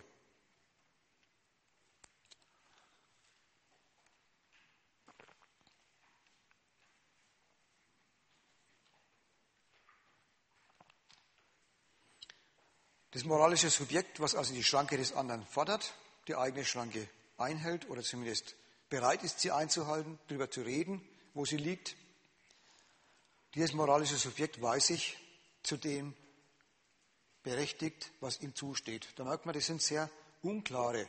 Das heißt nicht so viel Mark oder so viel Euro oder so viel Pfund oder was immer die Zeiten waren und, und Länder. Das ist nicht beziffert in bestimmten Größen. Es ist eine Beurteilung dessen, was materiell dann wirklich über den Tresen kommt. Es weiß, dass das eigene Interesse Schranken hat im Rahmen des Erlaubten und es geht davon aus, dass es irgendwie im Gemeinwesen aufgehoben ist und wir werden später im nächsten Kapitel sehen, aufgehoben sein sollte. Erstmal geht es davon aus, aufgehoben ist. Man darf, was man tut, man verlangt, was man darf und wenn man das tut, ist man anständig und hat man Recht auf Ertrag, Recht auf Teilhabe. Das ist erst einmal die, die einfache Gleichung des moralisch denkenden Menschen. Wer anständig ist, der muss doch dann wenigstens zumindest das kriegen, was ihm zusteht. Umgekehrt, wenn ihm das nicht zukommt, ist dann der Rückschluss, dann muss es andere geben, die sich zu viel rausnehmen. Denkt mal an sowas wie Nazis, Jungnazis, die Ausländer klatschen. Die machen daraus eine, einen praktischen Übergang. Die sagen, das sind noch welche in der Nation, in Deutschland, die gehören nicht hierher. Zum Beispiel mit Bildern an Arbeitsplätzen. Da gibt es Türken, die sind auf Arbeitsplätzen, daneben sind äh, Deutsche, die haben keinen Arbeitsplatz. Die nehmen sich also was heraus, was ihnen als Nicht-Deutschen nicht zusteht. Das ist festgemacht an der Nationalität. Nationalität ist da gewissermaßen der Berechtigungstitel. Aber das wird durch und durch moralisiert. Es wird gefragt, warum wird der anständige Deutsche, der sich anbietet, nicht genommen? Weil sich da jemand vordrängt, der eigentlich gar nicht dazu gehört. Dem es eigentlich gar nicht zusteht. Das kann man einerseits klassenintern machen, arbeitsloser Arbeiter gegen beschäftigten Arbeiter. Das kann man auch innerhalb der Nation machen. Da fliegen welche raus, weil, eine Entlassung ist. Und da sagen sie, warum denn gerade ich? Ich war immer fleißig und ich kenne da sehr viele, die jetzt bleiben dürfen. Die haben bloß immer gebuckelt vor Meister. Die haben sich bloß immer durchgeschwindelt. Das sind genau die gleiche Figur, der Anstand, die Gleichung von Anstand und Erfolg, wird geltend gemacht gegen den Misserfolg, den man erlebt.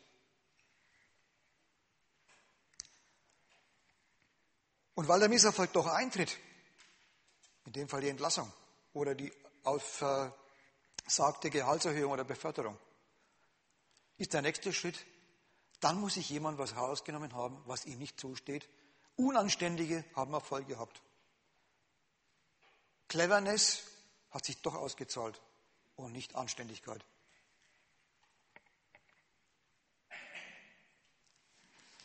Die Praxis der Moral ist weit, weit davon entfernt, einfach Ja zu sagen zum Opfer und zum Verzicht. Sie pocht auf Ansprüche. Und sie wird sogar giftig dabei. Wie gesagt, die Nazis machen es dann sogar höchstpersönlich, weil der Staat angeblich äh, das versäumt und die da reinlässt, die Verkehrten, dann hauen sie sich selber raus. Oder gegen Linke, die den Staat zersetzen mit ihrer Ausländerfreundlichkeit, dann gegen die werden die vermöbelt. Dann nehmen sie das in die eigene Hand, was ich als deutscher Staatsbürger, wozu sich als deutscher Staatsbürger moralisch berechtigt glauben.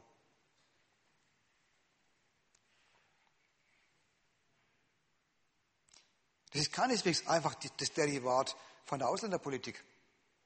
Denn die Ausländerpolitik duldet sie ja gerade, lädt, lädt die Ausländer ja gerade ein, benutzt sie, stellt sie dem deutschen, dem Deutsche, der deutschen Wirtschaft zur Verfügung. Eine moralische Kritik an falsch erteilten, zu Unrecht erteilten Berechtigungstiteln.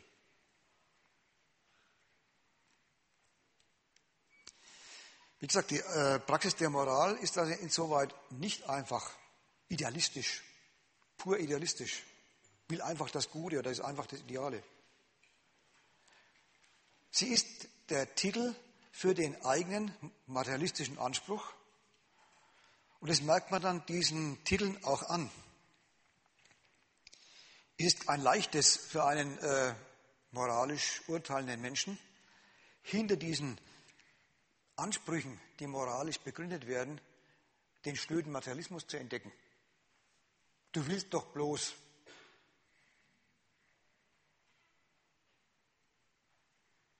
zum Beispiel, da wollen Unternehmer Arbeitsplätze schaffen, indem sie neue Postorganisationen aufziehen. Und sagen, ökonomisch geht das bloß mit drei bis fünf Euro oder sieben dann ist natürlich das Problem für die Menschen, die da beschäftigt werden, dass sie eigentlich davon nicht leben können, weswegen sie dann beim Staat sich anstellen nach Hartz IV und so weiter, Aufstocker. Und das Problem derer, die bei der gelben Post, bei der bisherigen Staatspost beschäftigt sind, dass sie wissen, was also künftig der Tarif ist. Denn wenn das am Markt neben der Deutschen Post als Tarif sich durchsetzt, dann ist der Tag nicht fern, wo auch die Deutsche Post sagt, wir müssen leider. Das ist wenigstens im Bereich der Ökonomie. Das sind ökonomische Gesetzmäßigkeiten.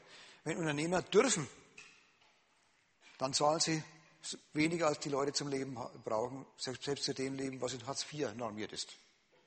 Und wenn es einen Lohn gibt bei irgendwelchen Teilen der Branche, die weniger bezahlen, dann werden auch diejenigen, die Monopolisten waren bisher, früher oder später sagen, müssen wir leider auch. Das eine ist die Ökonomie, die Konkurrenz, die sich die Unternehmer wechselseitig machen. Das andere ist die Moral. Müssen wir leider auch. Das leider ist die glatte Lüge. Sie müssen es, weil sie mit dem Postboten Geld verdienen wollen. Das ist aber eine, eine Weisheit, da braucht es gar nicht mich dazu. Das liest man auch in der Bildzeitung sogar. Die entlarven die grünen und die orangenen Postler, die Bildzeitung jetzt gar nicht, weil die selber mit, mit beteiligt sind, Springer, aber andere Zeitungen, die FAZ zum Beispiel, heute, die heutige FAZ, die sagt, das lugt doch meilenweit heraus, was da dahinter steckt, hinter dem, hinter dem ähm, äh, dass die Deutsche Post sagt, wir sind anständig und zahlen den Leuten Geld, damit sie leben können. Die wollen Monopolisten bleiben. Die wollen uns als Konkurrenz nicht hochkommen lassen. Und umgekehrt, Diejenigen, die sagen, wir können bloß drei bis sieben Euro bezahlen, machen doch das nicht wegen Arbeitsplätzen, sondern weil sie verdienen wollen an denen. Die bürgerliche Welt ist selber voll von lauter Entlarvungen. Aber Entlarvungen, die nicht weiterführen, die bleiben immer stecken in dem, du hältst dich nicht an den Maßstab, den du aufgestellt hast. Du heuchelst also. Der Vorwurf der Heuchelei. Du verhältst dich opportunistisch zu den hehren Prinzipien, die du vor dir herträgst. Also der Unternehmer, der eine neue Postorganisation aufzieht und, und schlechte Löhne, bezahlt, bekommt den Vorwurf, merkt man wieder Übermaß nach unten, er zahlt keinen Lohn, sondern Hungerlohn. Keine ökonomische Kategorie, das ist ein Vorwurf. Und warum macht er das? Nicht, weil er Gewinne erzielen will, was ja wirklich jedem anständigen Unternehmer zugebilligt wird, ja geradezu der Zweck der Gesellschaft ist bei uns hierzulande, sondern er ist profitgierig, profitsüchtig. Der verteidigt sich mit, die Ärmsten der Armen, die, die Langzeitarbeitslosen, die Minderqualifizierten haben bei mir eine Chance. Die Verdi, die Vertreter der Arbeitsplatzbesitzer bei der Gelben Post, beharren auf zu hohen Löhnen, auch hier wieder Übermaß, auf nicht marktgerechten Löhnen und sorgen dafür, dass die, für die sie angeblich einstehen, nämlich die Armen und äh, Benachteiligten, nie im Leben an die Futtergrippe eines Hungerlohns, dann der Moral, Moralist sagen, gelangen. Sie verhindern mit ihrem, mit ihrem Interesse das Interesse anderer. Und so wird entlarvt ringsherum in der Gesellschaft lauter Opportunisten. Der Vorwurf des Opportunisten ist selber noch ein innermoralischer. Ich sage nämlich, wenn ich Opportunist sage, drücke ich aus, du trägst Prinzipien vor dir her und dahinter lugt das Interesse vor.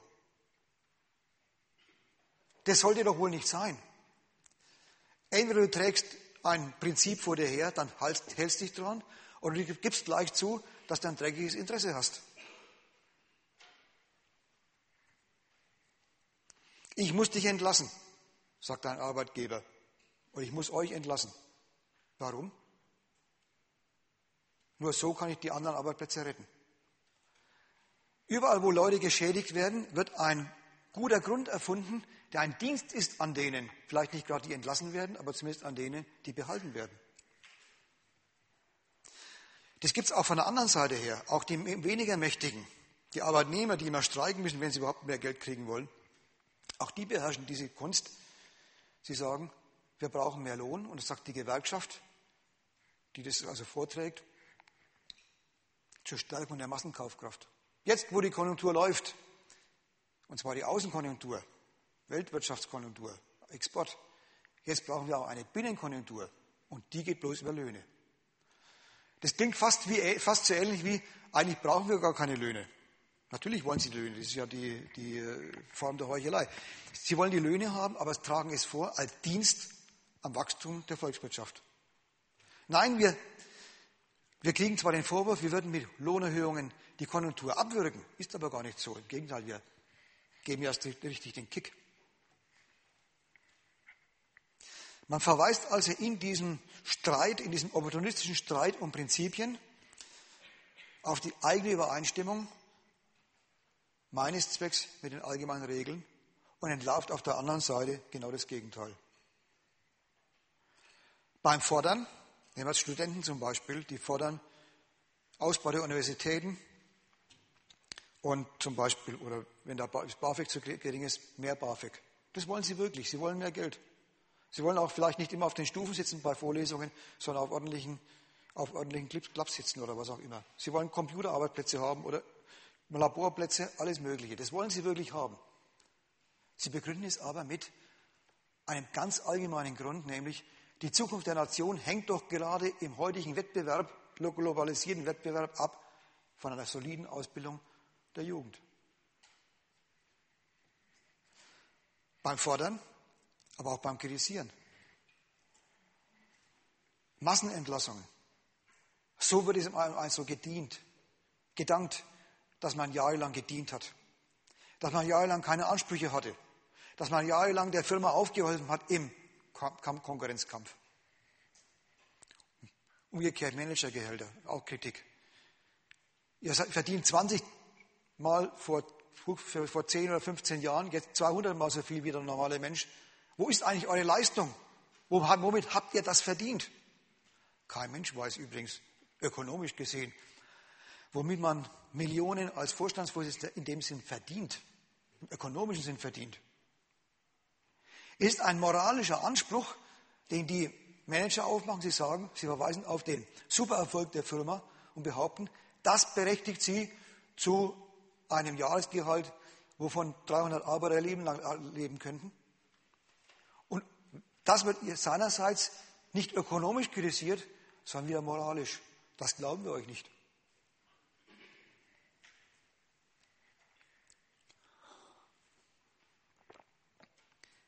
Wenn man also dann betroffen, wie bitte? Da gibt es keinen ökonomischen Grund. Also es gibt keinen ökonomischen Grund in dem Sinn, dass man äh, ausrechnen könnte, was der, was der Manager beiträgt zum, zum äh, Erfolg, zum Umsatzerfolg oder Gewinn der Firma. Das ist eine reine Konkurrenzfrage auf, auf dem Gebiet des Managermarkts.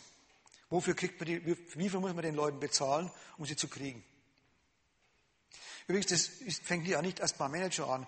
Man weiß auch nicht, warum der, der Formenpresser, der also bloß eine Maschine bedient, irgendwie was reinlegt und wieder rausholt, worin dessen, warum dessen Beitrag zum Gewinn und Umsatz geringer sein soll als derjenige, der die Maschine einrichtet, der sie repariert, derjenige, der sie konstruiert, derjenige, der ausrechnet, wie viel Material rein und raus muss.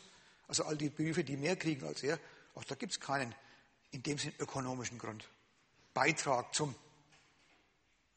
Es sind, äh, kommen wo ganz anders her. Ich will es aber jetzt nicht weiter vertiefen. Es sind Konkurrenzfragen. Wie viel muss man jemandem bezahlen, unter welchen Bedingungen? Und da sind halt die einfachsten Arbeiter am leichtesten ersetzbar. Deswegen kann man die jederzeit rausschmeißen. Und diejenigen, die ein bisschen sogenannte Verantwortung tragen, Firmenwissen haben, die will man lieber behalten, damit sie nicht zur Konkurrenz überlaufen. Deswegen zahlen wir mehr. Ja. Die argumentieren die ganze Zeit sehr individualistisch und äh, äh, letztendlich würde sich das Gehalt des Managers darauf begründen, äh, wenn man das jetzt mal so äh, weiterentwickelt, dass es einfach jemanden gibt, der äh, dem ein Mensch, äh, also dem ein Mensch, ein Top-Manager, irgendwie einen gewissen Gehalt wert ist. Und das wäre in, äh, in dieser Sache halt auch sozusagen im eigenen Interesse der Person, die das Geld zahlt. Auch wenn es, äh, wenn es eine Gemeinschaft ist, die diese Person trägt, ist ja jedes Individuum dieser, dieser Trägergemeinschaft sozusagen für sich selbst gibt es die Zustimmung, dass dieser Mensch jetzt, keine Ahnung, 30 Millionen im Jahr nimmt. Das ist genauso wie, wie äh, äh, sich, sich ein Arbeiter halt nur 1000 verdient.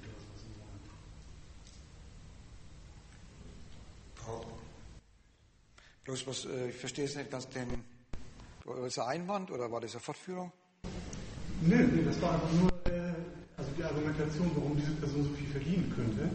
Und äh, das, also ich habe hab so gewittert, dass wir das etwas ungerecht darstellen wollen, aber wenn man das individualistisch betrachtet, dann würde ich sagen, er begründet sich das auch über ein persönliches Interesse, dass diese Person so viel Geld verdient. Und das hat, äh, also wenn, wenn der Verdienst halt nach äh, äh, Zuschreibung von anderen Personen funktioniert, dann ist das gerechtfertigt. Dann ist es gerechtfertigt oder erscheint es gerechtfertigt oder wird dann so gerechtfertigt? Also so wie Sie argumentieren würden, äh, habe ich jetzt so gedacht, äh, wäre es gerechtfertigt. Nein, ich rede von was anderem. Ich sage, das ist eine Konkurrenzfrage, ökonomische Frage in der Konkurrenz. Wie kriegt man solche Leute? Wie viel muss man bezahlen, damit sie zu mir kommen und nicht bei der Konkurrenz antreten oder abwandern? Das ist der Grund in der, in der Ökonomie. Wir sind jetzt aber im Reich der Moral.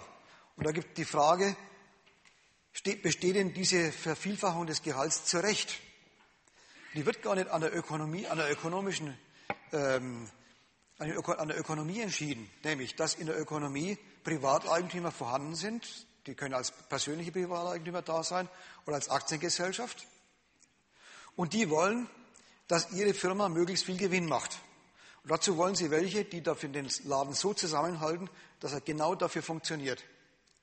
Und das ist ihnen aus ihrem Interesse sehr viel wert, solche Funktionäre. das ist unmoralisch. Also das ist nicht, hat mit Moral nichts zu tun, das ist eine Recheneckfrage bei denen. Der, Ackermann zum Beispiel hat ein Angebot gekriegt von der Citibank vor kurzem, steht in der heutigen FATS drin, hat es abgelehnt, vermutlich. Aber darauf, darauf wollte ich zurück. Wenn es halt moralisch wäre, die Klage vom Arbeiter, dass er zu wenig Geld bekommt, äh, dann wäre es auch moralisch zu sagen, äh, dass die Person so viel Geld bekommt. Weil äh, es ja eigentlich dann so ist, dass äh, die Moral halt letztlich nur die Begründetheit des Individuums ist. Und wenn, äh, wenn man so individuell wie Sie argumentiert, dann ist ja auch die Anstellung und die Bezahlung des Top-Managers ein, ein individuelles Interesse der Leute, die diesen Menschen das bezahlen. Auch wenn es halt nur eine Handvoll 20 Leuten in einem Vorstand wird eigentlich überall verstanden, was die Frage ist.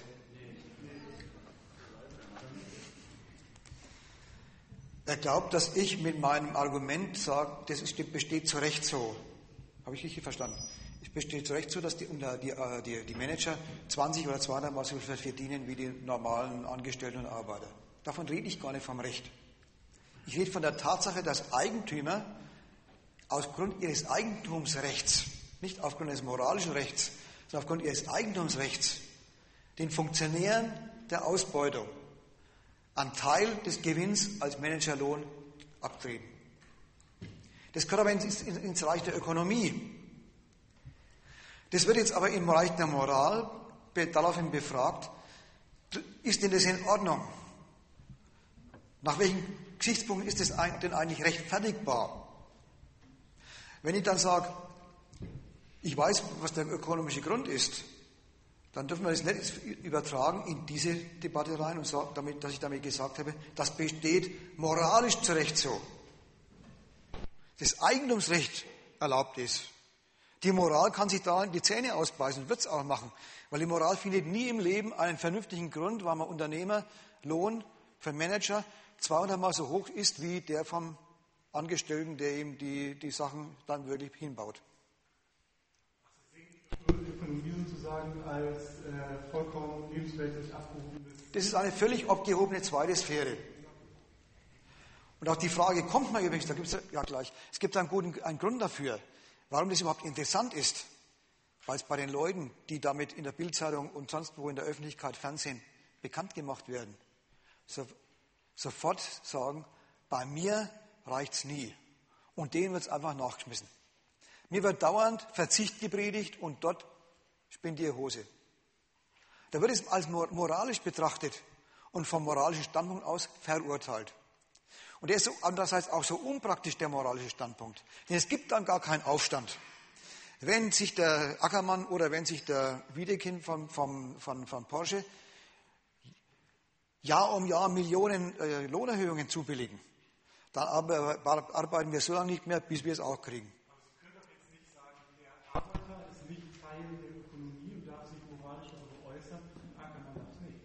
Doch beide machen doch das. Beide, der Ackermann wird, der Manager verhandelt mit, seiner, mit seinem Beschäftiger, mit, seiner, mit der Aktiengesellschaft einen Lohn aus. Da geht es knallhart um Interessen. Und zwar ist das Hauptargument, woanders genauso viel oder mehr. Der Arbeiter beurteilt das jetzt aber. Er hat mit seinem Lohn aus, was er für eine Leistung erbringen muss. Er muss nur nicht den Wert des Unternehmens erhöhen. Das ist mit dem Gewinn auch nur begrenzt gekoppelt. Bloß, was tut er denn dafür? Ja, das ist ein, er erhöht faktisch den Wert des Unternehmens und das, was wir als Aktiengesellschaft. Wodurch? Wodurch? Das sind Personen, die das Kapital in der Hand haben.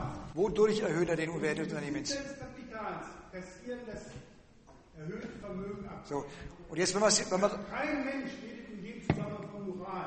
Sag ich doch. Ja, das, das, Sie bringen ein Beispiel mit dem, mit dem unterschiedlichen Verdienst Das- und der Frage nach gerechtem Lohn, die längst entschieden ist. Ja, aber das war doch mal Ausgangspunkt. Ich habe gesagt, ökonomisch ist die Sache wo ganz anders zu Hause. In der Moral aber wird sie daraufhin befragt, ist das in Ordnung? Die Wer Mo redet denn da da, die Bildzeitung ist voll davon. Die CDU übrigens auf dem letzten Bundesparteitag hat jetzt an. Das mag doch für die Öffentlichkeit sein, so wie Eben. Sind. Genau. Aber in der Praxis, in keinem Betrieb, So ist es. So ist es.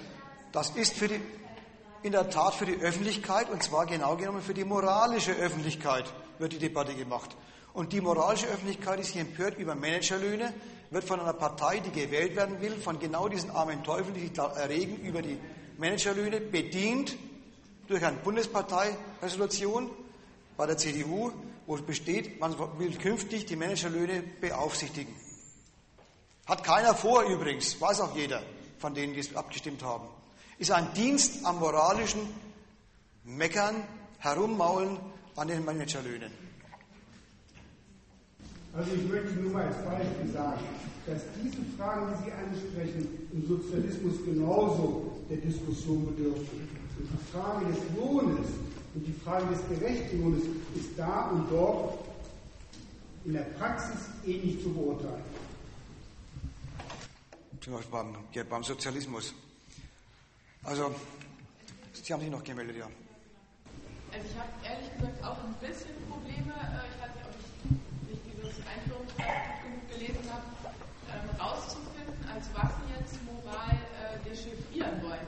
Also dass Sie einmal sagen, in diesem äh, Streit, äh, jetzt bei dem Bahnstreik, da sei es vielleicht ein äh, kleinen, also teilweise scheint es so, als ob Sie Moral erklären wollten als einen äh, historischen Winkelzug und auch sagen, dass wenn halt äh, die Streikenden sich dann moralisch äußern mit der zur Volksweisheit geronnenen äh, kategorischen Imperativ, dass sich da eigentlich eben kleinmütige Interessen hinter verbergen. Dann sagen sie aber genau derjenige, der dies als kleinmütige Verfolgung bloßer materieller Interessen detektiert, sei ja genauso moralisch kleinmütig wiederum, also auch immer. Und jetzt tatsächlich in diesem Konflikt zwischen den Managergehältern ist dann wieder sozusagen die Moral eigentlich völlig aussetzt als Erklärungskategorie, weil es eben keine moralische Ökonomie gibt. So, ich, deswegen, es fällt mir auch ein bisschen zu schwer herauszufinden, wie Sie jetzt eigentlich Moral, äh, diese, diese, dieses Begriffsdiffusum äh, einordnen. Ich habe es gerade versucht im Dialog mit, dem, mit, dem Frage, mit der Frage, die Moral ist eine neben die wirkliche Ökonomie tretende Beurteilung dortigen, des dortigen Verhaltens. Misst sie an Maßstäben, die nicht die Maßstäbe der Sache sind, sondern Maßstäbe von Berechtigung und Nichtberechtigung, von äh, Zustehen, von, von äh, Ordnungsvorstellungen, die getrennt davon daneben entwickelt werden. Die deswegen auch kein, keine Begründung abgeben für die verschiedenen Löhne oder für die Managerlöhne und so weiter. Ich will mal vielleicht damit klar ist, worauf ich hinaus will. Was kann denn dann Moral? Also eben, was ist denn Moral oder ist es in Ordnung, das jetzt irgendwie... Wer es... Oder als eigentlich nur ein Cover von einer Engherzigkeit und Kleinmütigkeit? Nee, ja, man kann es auch jetzt schlecht machen, Engnassigkeit und Kleinmütigkeit. Ist ein Fehler deswegen, weil diese moralische Beurteilung der Differenzen oder der Gegensätze in der Gesellschaft gar nicht antreten will, die, die Gegensätze anzugreifen, sondern beklagt, dass die eigentlichen, die eigentlich guten Ansätze oder die eigentlich guten Prinzipien der Gesellschaft da mit Füßen getreten werden. Das ist ein ganz vertrickstes Ja zur Gesellschaft, wie sie existiert. Also, Sie haben, ja, also ich verstehe es mit, mit der Ökonomie auch nicht. Also Sie haben angefangen, Ihren Vortrag damit, dass Sie sehr rechtspositivistisch argumentiert haben. Dann sind Sie äh, sind übergegangen im Bereich von Traditionen und Normen und Traditionen, dass sie jetzt äh, diese, diese, Ökonomie da einfach so daneben stellen und, und, und irgendwie mit Wohlbegründetheit auch argumentiert dafür, das Individuum zum Teil. Und jetzt auf einmal dieses, äh, die Ökonomie da, da soll nichts davon zutreffen. Das verstehe ich auch nicht. Kann man nicht vielleicht so sagen, nochmal zu der Frage.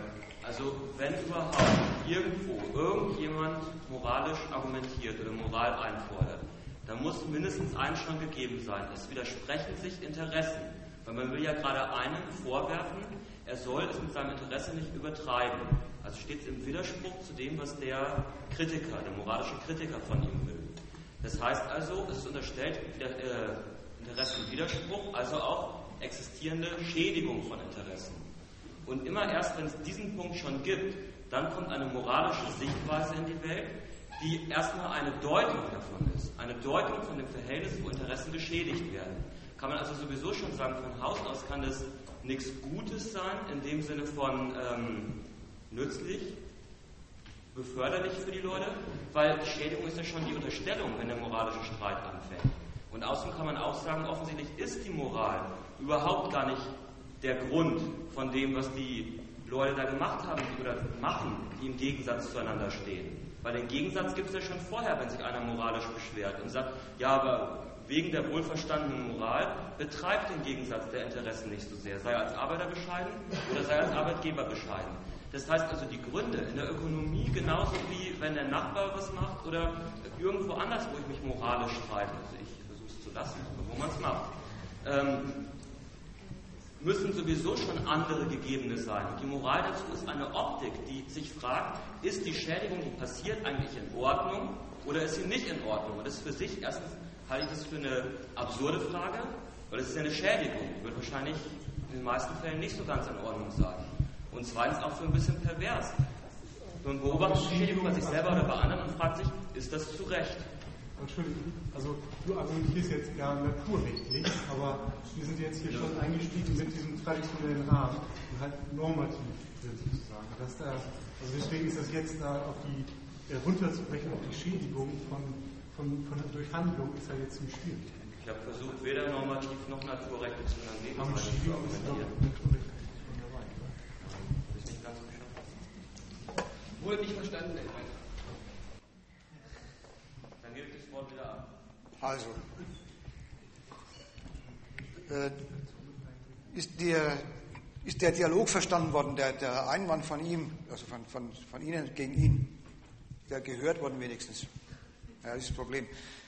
Vielleicht könnte er ja auch da dieses, also ich glaube, das Mikrofon ist auch äh, aktiv, da könnte man vielleicht dann auch das mal schnell durch die Reihen geben, wenn einer länger redet. Sonst versteht man es ja wirklich schlecht. Nein, ich habe nicht normativ argumentiert. Ich habe von zwei Reichen der Beurteilungen geredet, von zwei Bereichen. Der eine Bereich ist die Ökonomie. Das waren jetzt die Beispiele mit den Lohnforderungen, die Beispiele mit den Entlassungen und so weiter. Das hat ökonomische Gründe. Wenn ich jetzt herkomme von einer moralischen Beurteilung der Sachverhalte, dann stelle ich fest, die Leute fragen, wenn ihnen ein Schaden, äh, wenn sie einen Schaden erfahren, fragen sie nach den Schuldigen. Die Frage nach den Schuldigen stellt die Frage, wer hat ein Recht gehabt dazu oder ist es ein Unrecht? Der beurteilt aber nicht das Verhältnis, um das da geht, sondern misst das Verhältnis einen außerhalb stehenden, meinen normativen Rahmen. Das ist aber nicht meine Argumentation. Ich halte es für einen Fehler. Warum ist, das, ist da ein Fehler? Wenn ich sage, der, ähm, der Mensch heuchelt und trickst eigentlich sein Interesse rein in die moralische Begründung, dann hat er erstens sein Interesse im Kopf. Zweitens den Maßstab, von dem er denkt, dass er, dass er zieht bei der anderen Seite. Drittens aber argumentiert er jetzt damit, in der moralischen Argumentation, ich als Arbeiter, der 30 Jahre lang bei Daimler oder bei sonst wem gearbeitet habe, kann doch jetzt nicht einfach entlassen werden. Da argumentiert er mit dem Dienst, den er gemacht hat, 30 Jahre lang, für, die, für das andere Interesse. Und glaubt, jetzt springt über in die moralische Seite. Die gemeinsam geteilte Moral von Unternehmen und Beschäftigten kann das Unternehmen, muss das Unternehmen doch binden, um ihn als Arbeiter nicht einfach auf die Straße zu schmeißen. Jetzt passiert die Sache aber trotzdem dauernd. Die Leute empören sich moralisch, laufen mal kurz zusammen in, in der Betriebsversammlung, werden sie informiert und dann trollen sie sich wieder. Da ziehen sie einen Schluss draus und das wäre der Übergang zu meinem nächsten Kapitel. Sie erfahren dauernd, dass die moralischen Prinzipien die moralischen Güter, von denen sie glauben, dass sie eigentlich alle Menschen äh, binden sollten, dauernd missachtet werden. Die ganzen ökonomischen Schädigungen, die Sie erfahren im Bereich der Ökonomie oder im Bereich der Politik durch Kürzungen von Renten oder was da immer alles äh, an Schaden entsteht, das alles wird bezogen auf eine Reihe, eine ganze Kette, eine einzige Serie von moralischen Fehlhaltungen. Der Stammtischausdruck dafür heißt lauter Lumpen. Was heißt der inhaltlich? Natürlich ist der primitiv ausgedrückt. Der Gedanke dabei ist, lauter Lumpen an der Regierung, in der Ökonomie, sonst wo, lauter Menschen, die sich nicht an das halten, was ein Mensch in unserer Gesellschaft eigentlich zu tun hätte. Eigentlich zu tun hätte. Der enttäuschte Moralist oder der enttäuschte Materialist, der sich, der sich moralisch empört, beides kann ich sagen, der enttäuschte Materialist, der also irgendeinen Misserfolg einfährt, ist zugleich enttäuscht als Moralist weil er aus den vielen Ketten von, von misslichen Erfahrungen den Schluss zieht, diese Moral, die eigentlich aus der Welt herrschen sollte, ist leider abwesend. Die Welt ist schlecht. Das ist aber keine Kritik an der Welt und jetzt stürzen wir sie um, sondern der, der Gedanke geht jetzt weiter, warum ist sie denn so schlecht? Das ist die Anthropologisierung. Die gibt es auch wieder auf Stammtischniveau und die gibt es in der Philosophie. Der Mensch ist nicht fähig zum Guten. Oder die Menschen sind im Kern irgendwie böse oder religiös. Der Mensch hat Erbsünde. Das sind alles Bebilderungen dessen, dass der Mensch für den moralischen Zustand, in dem er eigentlich sein sollte, offenbar nicht taugt. So geht die moralische Produktivität weiter. Und das ist eine affirmative Stellung zur Welt, mit lauter moralischen Ressentiments, mit lauter moralischen Vorbehalten. Und das war eigentlich, ist eigentlich der Kernpunkt meiner Kritik. Die Leute echauffieren sich moralisch und sind dabei unglaublich affirmativ. Selbst wenn sie sich mal trauen, einen Lohn zu fordern, wie die GDL, der über 3,5 Prozent Niveau üblicher Lohnforderung hinausgeht. Selbst dann trauen sie sich nur dazu, wenn sie sich mal moralisch berechtigt fühlen und sind aber damit auch gleich wieder moralisch zu treffen. Wollt ihr denn wirklich alle schädigen. Wollt ihr wirklich unbefristet streiken? Oh, was? Unbefristet streiken? Macht mir alles kaputt, von dem er lebt. Wir sind doch keine Menschen, die alles zerstören wollen. Und so ist der gleiche moralische Impetus, der sie gelegentlich mal dazu treibt, aus Rechtsbewusstsein, aus Moralbewusstsein, sich gegen das gerade offizielle Niveau zu vergehen ist zugleich wieder der Hebel, dem, mit dem sie zurückkommen. Zu dem, was sie immer schon waren, Dienstleute am Reichtum anderer, Dienstleute am Staat, Dienstleute an anderen Interessen, die nicht die ihren sind. Das war eigentlich die Verknüpfung von beiden. Der Materialismus, der sich moralisch vorträgt, der sich moralisch begründet, landet beim Aufgeben des Materialismus, beim Vergeigen der Interessen.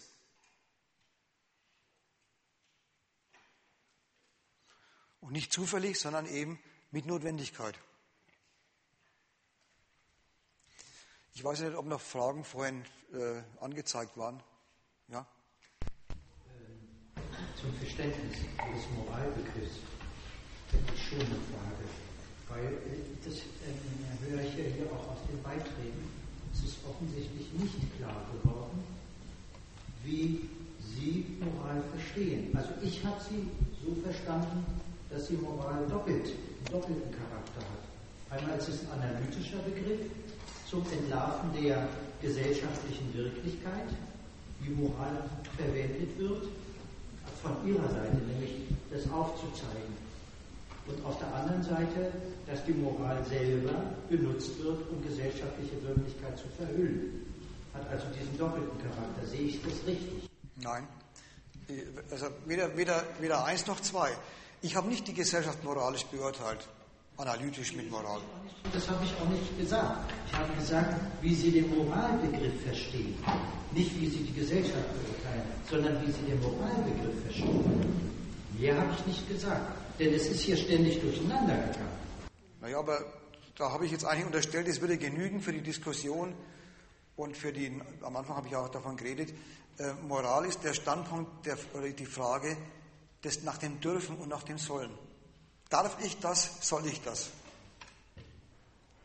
Diese Frage geht weg von dem, was getan wird und beurteilt das, was getan wird, nach irgendeinem, meinetwegen sogar unterschiedlichen Maßstab dessen, was berechtigt ist. Und habe dann versucht darzustellen, dass die Grundprinzipien der Moral, wie pluralistisch dann immer ausgestaltet sein mögen, religiös oder atheistisch oder sonst wie, ihren Maßstab haben in den Grundprinzipien des Rechts. Eigentum und Person. Aber das ist doch was ganz anderes rausgekommen. Ja, genau. Das ist doch absolut was anderes rausgekommen. Wenn Sie den Rechtsmaßstab zugrunde legen, dann benutzen Sie den Begriff Moral ständig polemisch. Warum polemisch? Das ist ja, ja was, meint er, was meint er polemisch? Aber ja. Ja, ja, ich, kann das sein, ich will bloß wissen, was. Ich meinte, das, das schien dann eben zwischendurch so, als sei Moral bloße Rhetorik zur Verklärung persönlicher Interessen. Nein, das übersetzt sich. Wenn, wenn man es in Rechtswurzeln ausmacht, dann, hat, dann ist ja Moral, und so würde ich das jetzt halt, wenn ich Moral als ein äh, vielleicht weltlicheres Surrogat der Ethik äh, nehme, nehmen würde, ist Moral ja ein Navigationsinstrument im zwischenmenschlichen äh, Sein. Und ähm, genau, also da würde ich mich jetzt anschließen. Zwischendurch ist das dann immer weiter diffusiert, was jetzt tatsächlich ihr Moralbegriff ist für, die, für, den, für den Zweck der Beweisführung hat es genügt zu sagen, Moral ist die Versubjektivierung des Rechts. Das heißt, das Subjekt macht sich die Rechtsprinzipien zu Maßstäben bei der Beurteilung seiner eigenen und fremder Taten. Dabei ist es unerheblich, ob die eins zu eins übereinstimmen, die Rechtsvorschriften und die moralischen Vorschriften. Der Logik nach ist dasselbe. Äh, dann müssten Sie aber, wenn ich da noch zwischen, was zwischen sagen darf, dann müssten Sie aber darauf achten, dass das wirklich sauber getrennt wird. Für mich war das nicht sauber getrennt. Die Herleitung aus dem Rechtsbegriff und die Verwendung des Moralbegriffs. Das war überhaupt nicht sauber. Leider nicht. Tut mir leid. Ich meine, ich habe jetzt sollte ja auch nicht als Angriff an Sie gedacht sein, als ich sagte, dass Sie den Moralbegriff einmal benutzen, um gesellschaftliche Wirklichkeit zu analysieren. Nein, mache ich nicht. Aber die ganze Zeit haben sie es gemacht. Kann die Moral erklären, die Logik. Eben nicht. Eben nicht. Ich habe.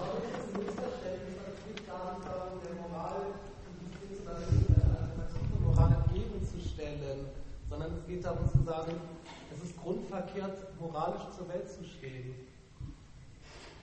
Der Redner will gar nicht. Also ich habe sie wirklich. Das war das halt, sie äh, machen, machen oder zeichnen dann den wieder als kleinmütig, der sich halt sozusagen, also Sie haben das ja dann zum Beispiel mit der Bildzeitung auch wunderbar äh, gezeigt, so nach dem Motto, die armen Schafe, die sich da davon zu walten lassen, aber da wäre das dann ja eigentlich was Verwerfliches oder eben Beschränktes, moralisch zu argumentieren. Ja, das ist eine Illusion. Genau. Was, was eine Definition? Illusion. Illusion. Ja. Nein. Es klärt was auf und man macht sich etwas vor. Ja, natürlich macht man sich was vor, aber was macht man sich vor? Man Man glaubt, vor, als ob die Welt danach funktionieren würde. genau, man glaubt, die Welt funktioniert danach, Ja. stellt fest, sie funktioniert nicht danach und macht den Übergang. Leider sind diese Maßstäbe, nachdem ich gedacht habe, die Welt funktioniere nach ihnen, in der Welt doch nicht die Regenten. Aber, und das ist das Entscheidende, das moralische Bewusstsein, das wäre ja noch, das wäre sogar richtig, die, die Einsicht. Das, woran ich, woran ich geglaubt habe, dass die Welt sich danach richtet, ist gar nicht der Maßstab der Welt.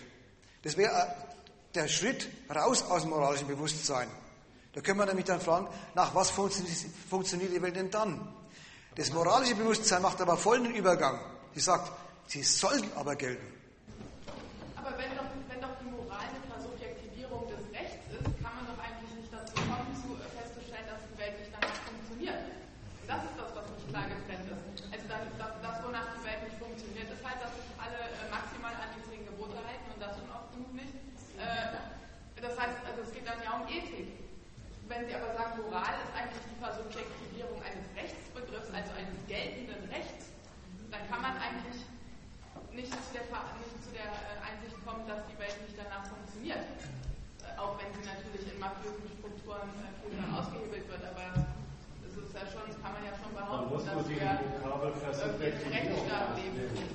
Äh, Versubjektivierung heißt nicht Übersetzung des Rechts eins zu eins ins Bewusstsein, sondern die Moral erlaubt einmal mehr und einmal weniger als das geltende Recht. Da macht man eigene fiktive Maßstäbe des Rechts auf, was das Recht zu gelten hat und äh, vergleicht damit sich Leben und andere Leute damit und geht auf die anderen Leute damit los.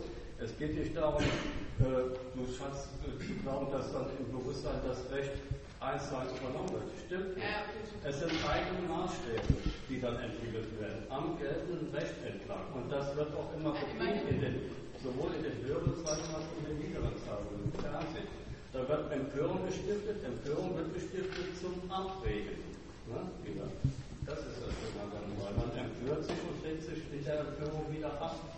Und das dient dem Einfügen wieder. Das dient wieder der, der Unterordnung.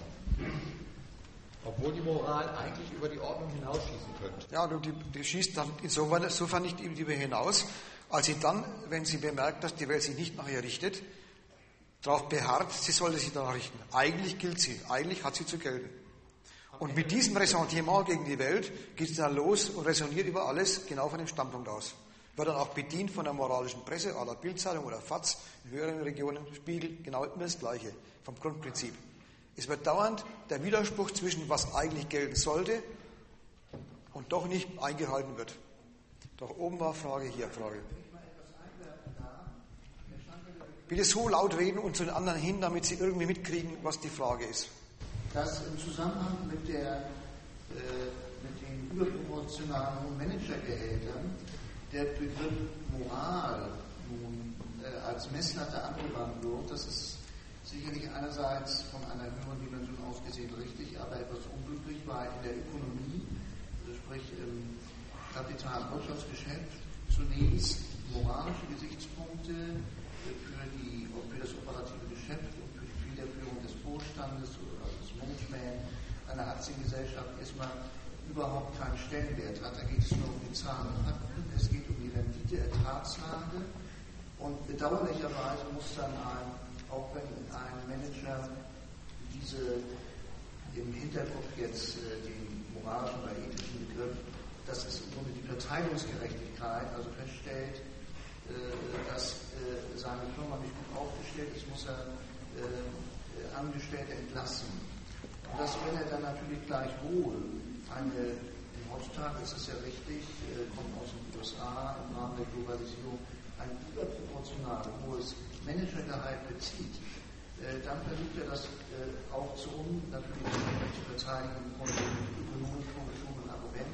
Er habe den Mehrwert des Unternehmens vermehrt, er habe Shareholder Value verbessert, der Anteilseigner, der Aktieneigner der das Unternehmen äh, im Rahmen der libertären Wettbewerbsrechte aufgestellt, damit die Arbeitsplätze gesichert werden. Das rechtfertigt natürlich in keiner Weise jetzt zum Beispiel die überproportional hohe Notierung.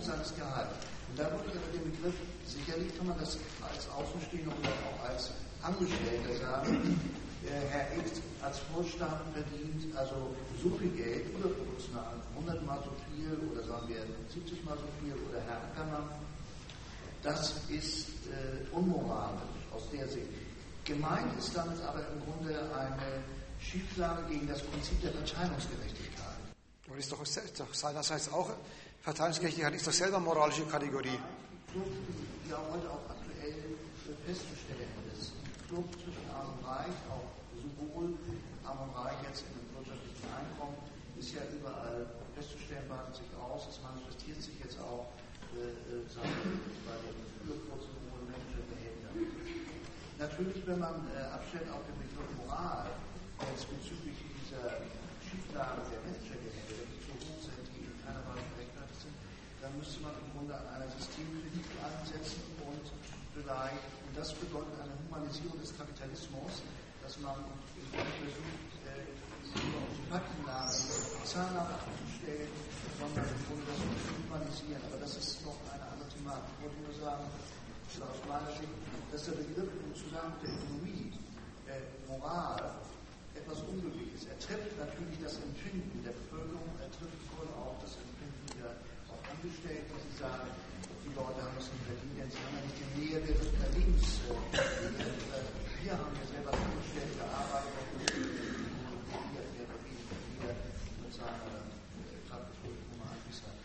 Nehmen wir doch mal den Punkt Verteilungs Nehmen wir doch mal den Punkt Verteilungsgerechtigkeit unter die Lupe, weil Sie sagen, Managergehälter werden vom Standpunkt der Verteilungsgerechtigkeit beurteilt. Oder man sagt, es gibt eine Schieflage. Gehen wir mal in die Ökonomie rein, ganz kurz, dann kann man sagen, in der Ökonomie ist der Zweck einer Aktiengesellschaft die Maximierung der Gewinne. Das ist ihr Zweck. Wenn, nicht bedauern, wir sind ja nicht im Reich der, Bedauer, der Bedauerei, sondern wir sind im Reich der ökonomischen Zwecke dann ist die, die, geht die Ökonomie in Ordnung und dafür wird auch alles getan von staatlicher Seite, dass die Gewinne in der Nation, den, den äh, Aktiengesellschaften, die auf dem heimatlichen Standort produzieren und handeln, möglichst hoch sind, am besten höher als im Ausland, weil dann kommt nämlich fremdes Kapital rein. Das ist der Zweck des Staates.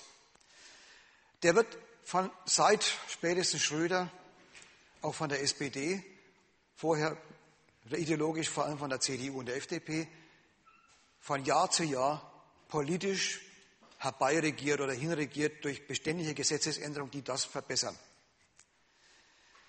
Das ist die eine Seite. Jetzt gibt daneben eine Diskussion, die sagt, ist denn es in Ordnung, stimmt das überein mit unseren Vorstellungen von Gerechtigkeit, Leistungsgerechtigkeit zum Beispiel oder Verteilungsgerechtigkeit, dass die Funktionäre der Aktiengesellschaften, die dafür zuständig sind, genau das zu machen. Von Jahr zu Jahr proportional, überproportional mehr verdienen als diejenigen, die arbeiten. Das ist ein Absprung aus dem Reich der Ökonomie und beurteilt die, den ökonomischen Erfolg als äh, von der, vom Standpunkt der Verteilungsgerechtigkeit als moralisch anrüchig. Das war vorhin mein Versuch, wo ist er jetzt? Nicht mehr da. Das war vorhin mein Versuch, darauf hinzuweisen, alles, was den Erfolg des Unternehmens beurteilt nach der Frage der Verteilungsgerechtigkeit, sagte die Vokabel schon, hat auch den Absprung gemacht von der Ökonomie und fragt sich, ob die Ökonomie vom Standpunkt der Moral, wie auch immer jetzt die Moral im weiteren Sinn alles beurteilt werden soll, meinen wir auch Ethik, das, das, das Vokabel ist da gleichgültig an der Stelle, an einem höheren Gesichtspunkt unberechtigt sei. Und da sage ich, diejenigen Menschen, die da den Schaden haben von dieser Verteilung, die sollen nicht auf Verteilungsgerechtigkeit oder Verteilungsgerechtigkeit bestehen, sondern den Zweck der Ökonomie angreifen, die von den Unternehmen verfolgt werden und vom Staat mit der Politik begleitet werden. nämlich auf ihre Kosten, natürlich auf wessen Kosten sonst, den Reichtum der Aktiengesellschaften zu vermehren. So, jetzt kommt dann die Dotierung, merkt man doch dann bei der Ökonomie. Die Dotierung sagt dann, also die, das Gehalt sagen die, dein Erfolg war vorhin, du hast doch den Wert der, der Aktiengesellschaft erhöht. Shareholder Value, Englisch. Daran wirst du beteiligt. Aber nicht bloß der. Ich möchte mal ein Wiederkind sehen. Ich möchte mal einen Ackermann sehen, wie ein Shareholder Value vergrößert, indem er bloß einfach Direktiven ausgibt, an die sich kein Mensch hält. Ist doch eine sachlich, jetzt bin ich wieder in der Ökonomie drin, eine sachlich verkehrte Behauptung, sein Beitrag zur Vermehrung des Values wäre größer als die der Arbeiter, Angestellten, die noch drin sind und zusätzlich derer, die gerade entlassen worden sind. Die tragen nämlich auch bei zur Erhöhung des Shareholder Values. Gerade deswegen, weil sie nicht mehr arbeiten dürfen und keinen Lohn mehr kriegen. Da merkt man, wie sich Ökonomie und Gerechtigkeitsfrage dauernd durchkreuzen und ich will sie erst trennen. Ich will denen, die rausfliegen und drin bleiben, sagen, lamentiert nicht darüber, dass es euch jetzt schlechter geht und denen so überproportional gut. Untersucht den Zweck der Gesellschaft und kämpft gegen den. Also das finde ich jetzt aber auch ein bisschen verquast, weil ähm, wenn Sie sagen moralisch, äh, moralisch beschränkt sei es, dann heißt es sozusagen einfach auch nur für sich das Stück vom Kuchen einzufordern. Man sollte stattdessen den äh, Zweck der Geldvermehrung als solchen oder dass das das Interesse dieser äh, Aktionäre und Manager und so weiter ist, das ist ja, ich meine, das steht wirklich auch schon bei Marx, eine dem Kapital inhärente Logik, sich selbst zu vermehren. Also plötzlich wollten selbst Bio-Supermärkte mit sonst wem äh, fusionieren, weil es äh, scheinbar nicht in den Köpfen derjenigen ist, die da für die Firmen stehen, sondern ähm, ja, äh, eine kapitalistische Logik ist, dass Geld sich vermehrt oder vermehren muss. Sonst ähm, hebelt man die Logik, also das ist dann kapitalistisch dann muss man ganz woanders ansetzen.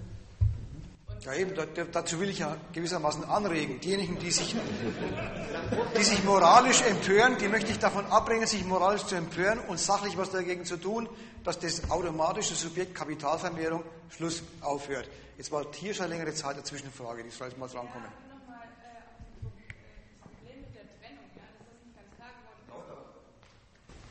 Nochmal äh, das Problem mit der aufzugreifen, was nicht ganz klar geworden ist. Ähm, am Anfang habe ich mich auch schwer getan mit der Moral, also dass die Moral sich auf das Recht beruft, ja. Also das äh, glaube ich, eigentlich könnte man das auch anders ausdrücken, dass eigentlich beruft sich doch die Moral eher auf bürgerliche Werte wie Gerechtigkeit, Freiheit und das Recht tut es genauso. Das Recht beruht sich auch auf Gerechtigkeit, Freiheit und eben bürgerliche Werte. Und so ist doch eigentlich ein Zusammenhang. Aber das, ja, ja, das kann man für den Zweck dieser Diskussion, glaube ich, äh, so stehen lassen. Ich glaube, das ist der Eben Gerechtigkeit und Freiheit relativ abstrakte Begriffe sind. Und wenn man ähm, gerade dann auch, wo dann die Ökonomie wieder mit reinkam, am Ende die Ökonomie, also das, die Ökonomie wird ja durch das Recht festgesetzt, ja, also gehört eher Recht und Ökonomie zusammen, wenn jetzt steht, was ich sagen will, und eben diese bürgerlichen Werte und Moral.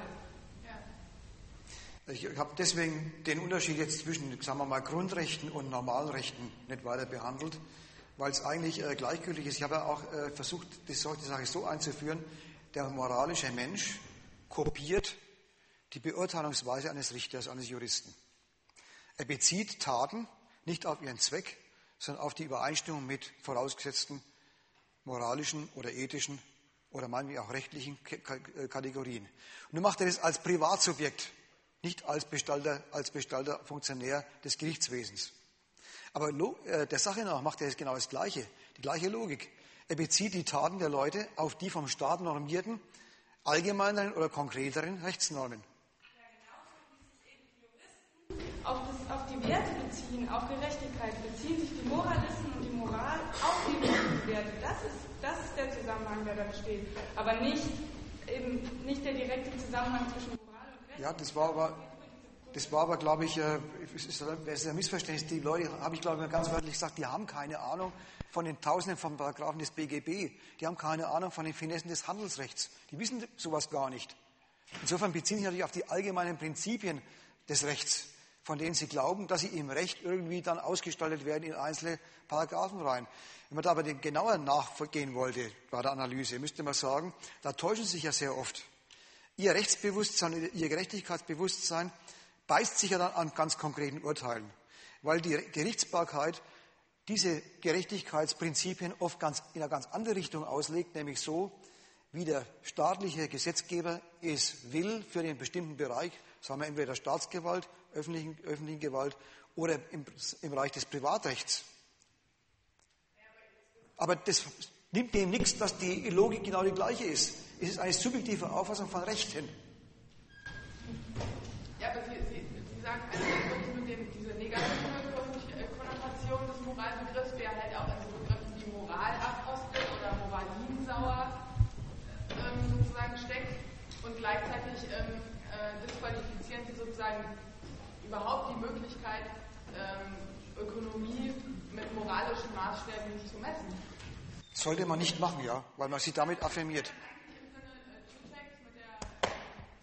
politische Ökonomie gemeint, also sozusagen für, für ein Plädoyer für die Intoleranz. Also und da, da, steckt ja auch was in der politischen Ökonomie steckt ja auch was moralisch-ethisches drin, wenn Sie eben sagen, im Grunde wäre das auch noch egal, welches Vokabular man da verwendet.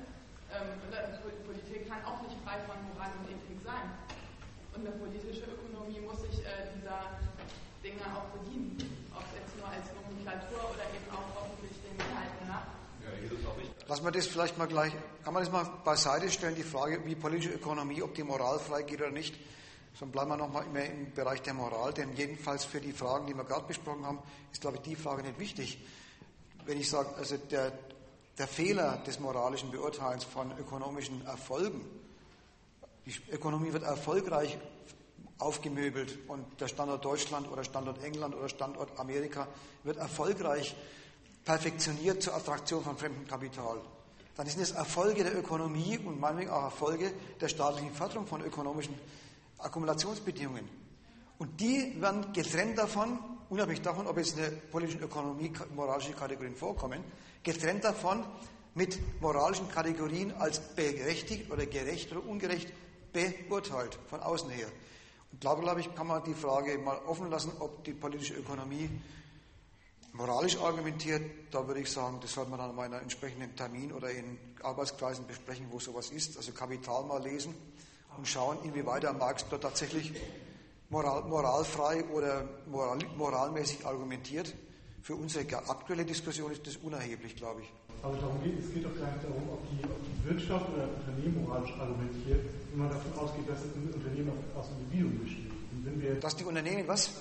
Ich habe aus Individuen besteht. Ich habe kein Problem, mir eine Ökonomie aus den Interessen eines Individuums herzuleiten. Aber äh, von, sozusagen von oben nach unten, von der Ökonomie äh, nicht aufs Individuum zu kommen, so wie, wie Sie das gerade machen, habe ich enorme Schwierigkeiten. Ja, ich habe doch gar nicht von mir Individuum jetzt geredet, von der Ökonomie, die den Zweck verfolgt, zum Beispiel, wie von der Vorrednerin betont, die Ökonomie verfolgt seinen Zweck. Die Ökonomie hat kein eigenes Interesse. Interesse hat ein Individuum, aber ja. die Ökonomie ist ja kein Kollektiv mit eigenen ja. Interessen. Das ist, äh, aber das Individuum hat den Zweck Wirtschaftswachstum. Den muss man nur vorstellen. Bitte? Welches Individuum hat denn den Zweck das Wirtschaftswachstum? Habe ich noch nie getroffen. nehmen wir mal, nehmen wir mal die. Doch, wir haben von, wir haben von Interessen, ich habe von Interessen geredet. Ich habe vom Lohninteresse geredet, was sich beißt mit dem Gewinninteresse. Und da kann man natürlich sich Subjekte dazu denken. Bloß die Subjekte haben jetzt Ausstattung mit bestimmten Mitteln. Der eine verfügt über Kapital und Privateigentum an Produktionsmitteln, der andere verfügt bloß über die Arbeitskraft. Und insoweit kann ich es völlig offen lassen, was für einzelne Subjekte das sind und wie die denken, fühlen, meinen und sonst wie. Sondern sie haben jetzt einen Gegensatz, der ganz bestimmt ist durch die Mittel, mit denen sie Einkommen erzielen oder auch nicht erzielen. Das ist die Analyse der ökonomischen Gegensätze. Und diese Gegensätze werden von Individuen, Beteiligten und Unbeteiligten nach der anderen Frage beurteilt, ist denn die Verteilung, die der Kapitalismus zur Wege bringt, in arm und reich, in dauerreich und dauerarm, berechtigt oder unberechtigt? Ich war da oben mal eine Frage, vielleicht, äh, wenn die dazu passt, wäre sie mal zu stellen.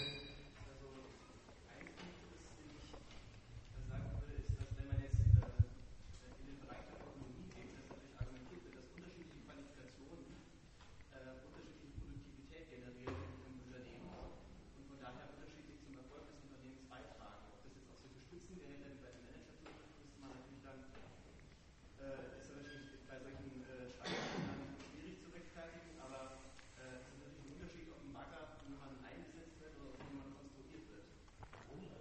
Ein Unterschied ja. Die hat ja niemand bestritten.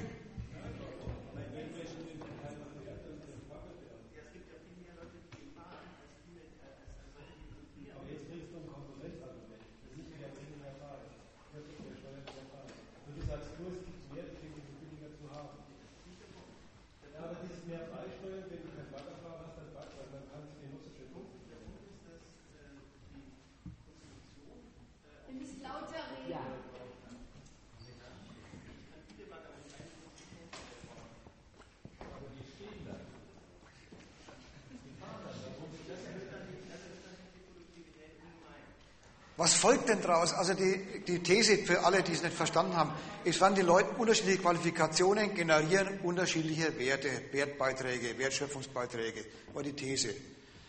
Und dann gibt es die moralische Diskussion dazu, die sagt, naja, aber so viel mehr hat der Manager hier auch nicht beigetragen oder der Konstrukteur des Baggers, dass das gerechtfertigt wird. Habe ich es richtig zusammengefasst? Ja. Was folgt jetzt? Wofür steht das?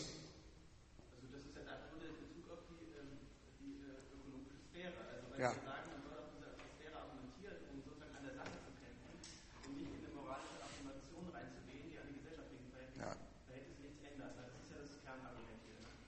So, und da müssen wir jetzt trennen, die Argumentationsbereiche Ökonomie, da ist der aus dem Publikum gerade eingestiegen, hat gesagt, er bezweifelt, dass man messbare Wertschöpfungsbeiträge festmachen kann an Qualifikationen oder Stellungen in der Hierarchie.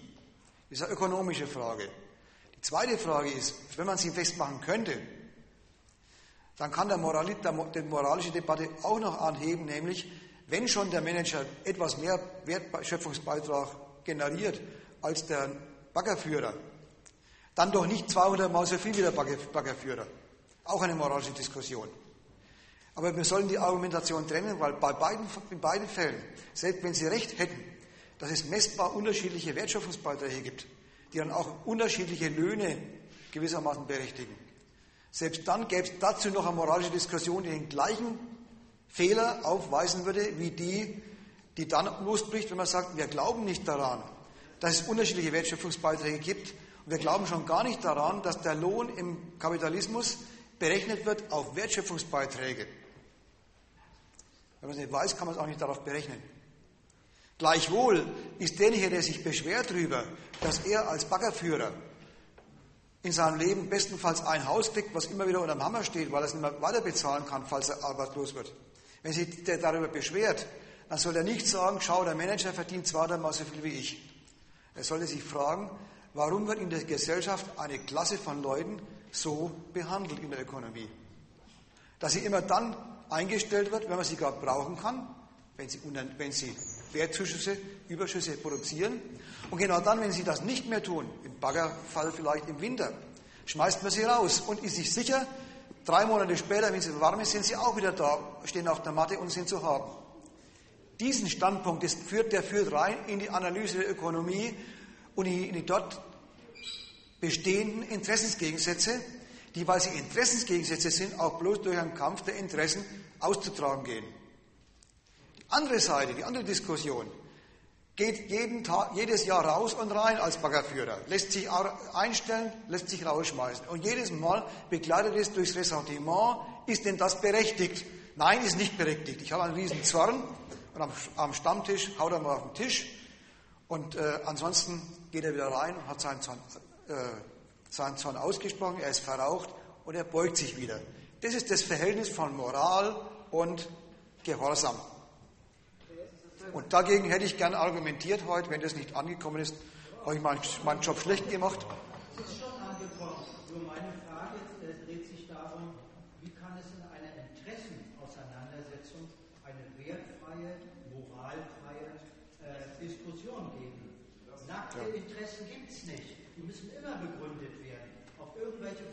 Sie machen es im Übrigen auch.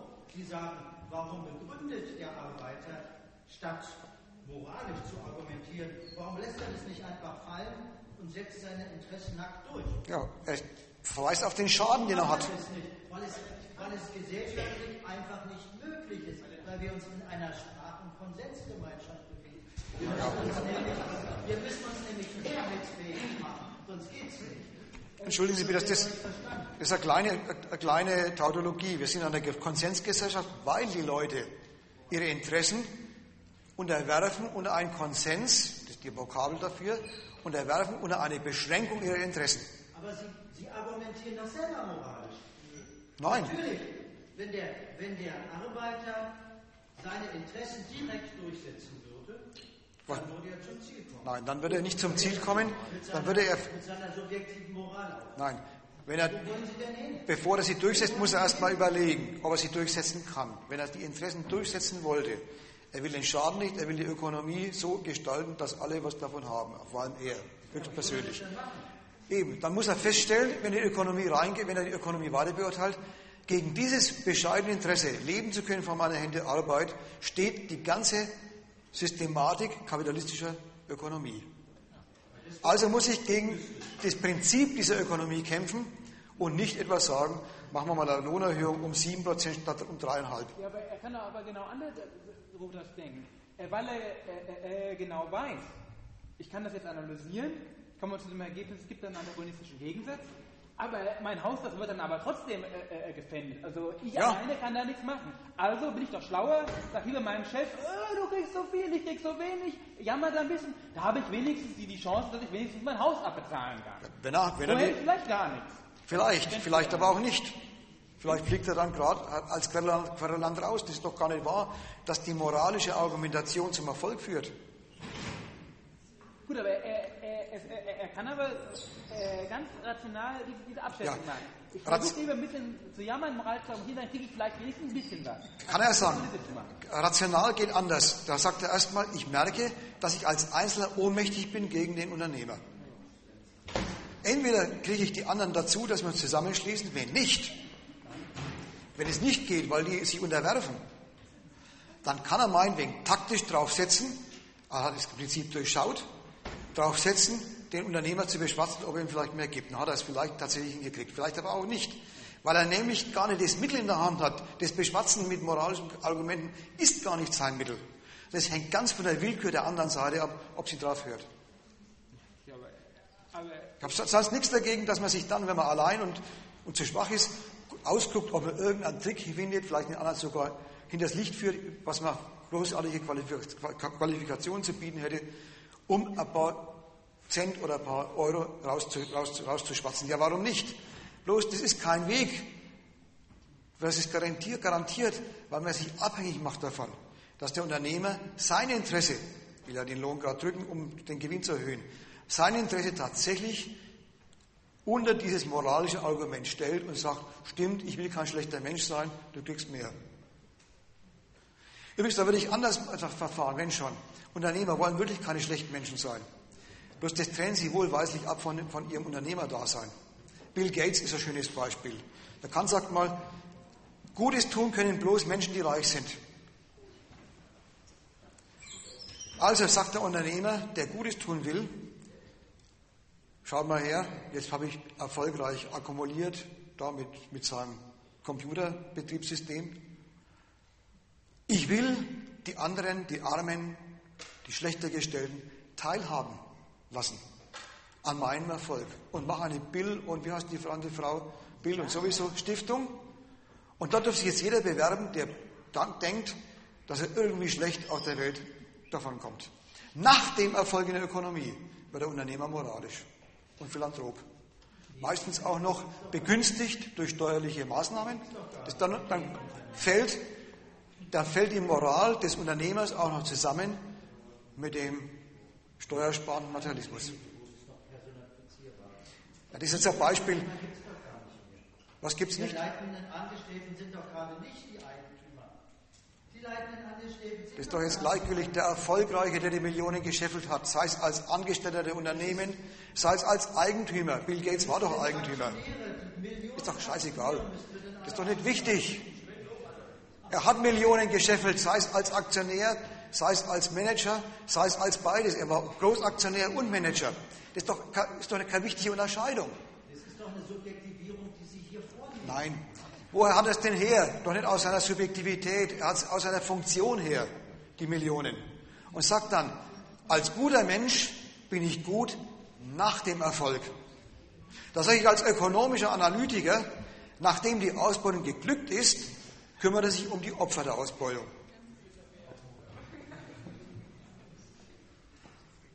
Aber in der Ausbeutung wird er sich hüten, mildtätig zu sein, weil sonst kommt es nämlich gar nicht raus, seine Millionen. Sei es für ihn selber, sei es für die AG, wo er beschäftigt ist, als Manager den Value zu, zu steigern. Ja, bitte?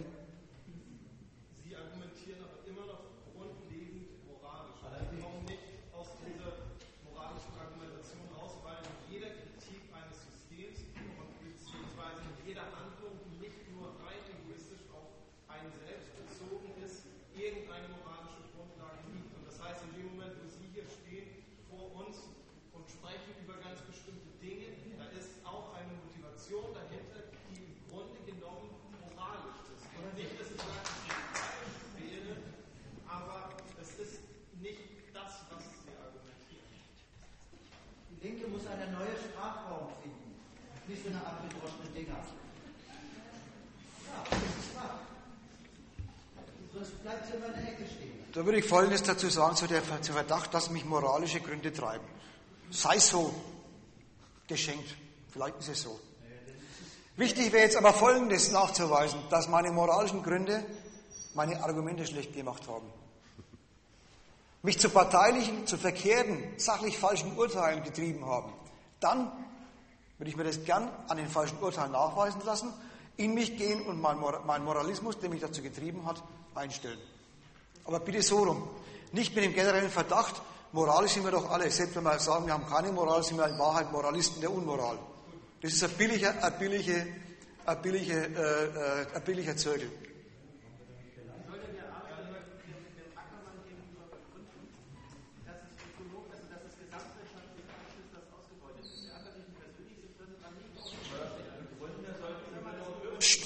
Moment, ich verstehe nicht.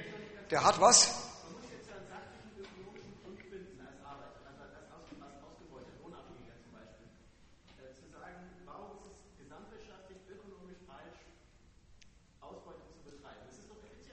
Ja, das, man, das versetzt die Sache ja schon wieder in einer. In einer genau die, da gibt es eine Sorte von Menschen, die ist zuständig dafür. Da gibt es eine Sorte von Menschen, die ist zuständig dafür, den Produktions- und Handels- und Bankprozess so zu organisieren, dass die Arbeit anderer Gewinn abwirft, die, den nicht bei ihnen landet, sondern woanders. Und dann, wenn der andere sagt, das will ich nicht, ich will mich nicht hergeben, dass andere die Früchte meiner Arbeit einkassieren in Form von Geld, von Überschüssen. Dann er, soll er sich hüten davor, mit dem ein Kolloquium zu veranstalten, ob man es auch anders machen könnte. Dann haben die kein gemeinsames Interesse jenseits dieser, dieses Ausbeutungsverhältnisses. Oder aber ist es falsch, dann habe ich mich getäuscht, ist es keine Ausbeutung, sondern die, die richtige Zuteilung von den Früchten, die gemeinsam erarbeitet worden sind. Der eine ganz viel, hat ganz viel erarbeitet, der ganze bloß ein, ein kleines Körnchen davon. Also kriegt der eine natürlich einen großen Batzen, der andere ein Körnchen. Dann sind wir aber wieder im Streit um die Ökonomie. Nein, das ist keine moralische Frage, das ist eine ökonomische Frage. Aber wir drehen uns im Kreis, das haben wir vorhin schon mal besprochen. Sie sind in der Meinung, die Ökonomie sei eine, wo man messen könnte oder bestimmen könnte, die wertschaffende Potenz unterschiedlicher Qualifikationen. Ja, muss aber im Einzelfall, weil jeder Einzelne kriegt einen Lohn. Wenn es im Einzelfall nicht geht, geht es auch im großen Fall nicht. Also das geht nicht. Man kann bei der einzelnen Ware sehr gut berechnen, wie viel Gewinn sie hat. Und dann kann man die mal, mal 100 nehmen, dann hat man 100 mal den Gewinn. Weil bei der Qualifikation, wenn man es berechnen könnte, für alle, kann man es dividieren durch alle Kategorien von Arbeitern, dann kriegt man es auch raus. Entweder man kriegt es raus oder nicht raus, aber nicht so. Mit dem, im Großen und Ganzen kann man es rauskriegen, aber personalisieren kann man es nicht. Geht nicht. Aber lassen wir doch jetzt mal die ökonomische Frage, es war ja doch eine andere Frage äh, auf, auf, dem Tapet. Es war die Frage, dass dann die, die Früchte der Ökonomie, also Sie haben gesagt, der Ausgebeutete soll mit dem Unternehmer darüber reden und anmelden, ich werde ja ausgebeutet, das will ich nicht. Da ist er an der falschen Adresse, war meine Antwort. Weil es war doch gar das Interesse des Unternehmers. Aus keinem anderen Grund hat der Unternehmer ihn eingestellt. Wenn der Unternehmer ehrlich wäre und nicht moralisch kontern würde, würde er sagen, Gott sei Dank, Sie haben es geschnallt. Genau das war unsere Rechtsbeziehung. Ich wollte Sie ausbeuten. Das wird er aber nicht sagen, weil er natürlich dann aufbringt, den Arbeiter. Er wird sagen, schauen Sie, was ich wollte, war, Ihnen einen Arbeitsplatz zu stiften. Das geht aber unter heutigen Bedingungen, Globalisierung, offene Grenzen etc. etc., leider nur zu 5,50 Euro. So würde er sich rechtfertigen.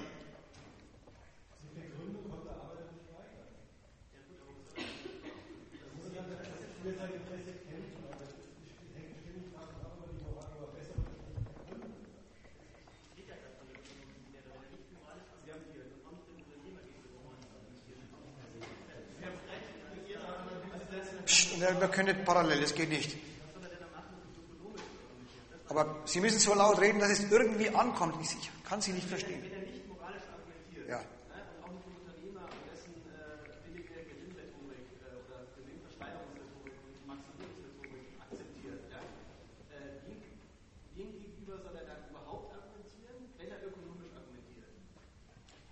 Genau.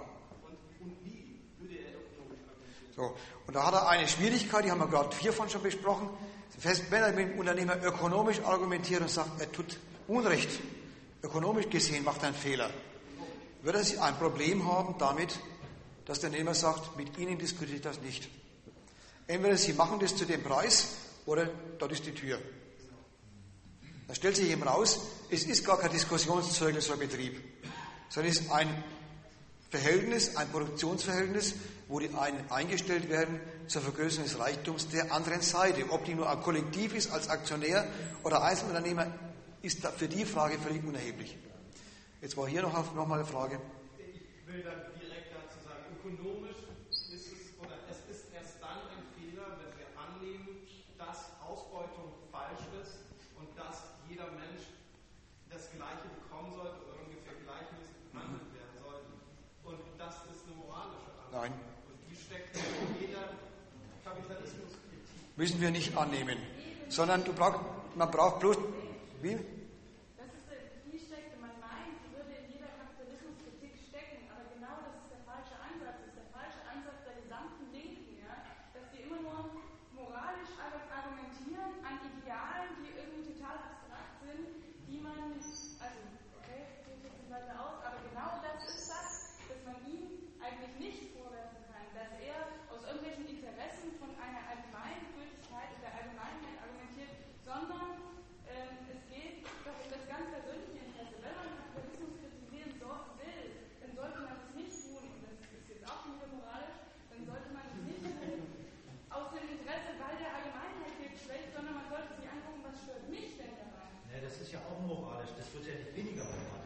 Ja.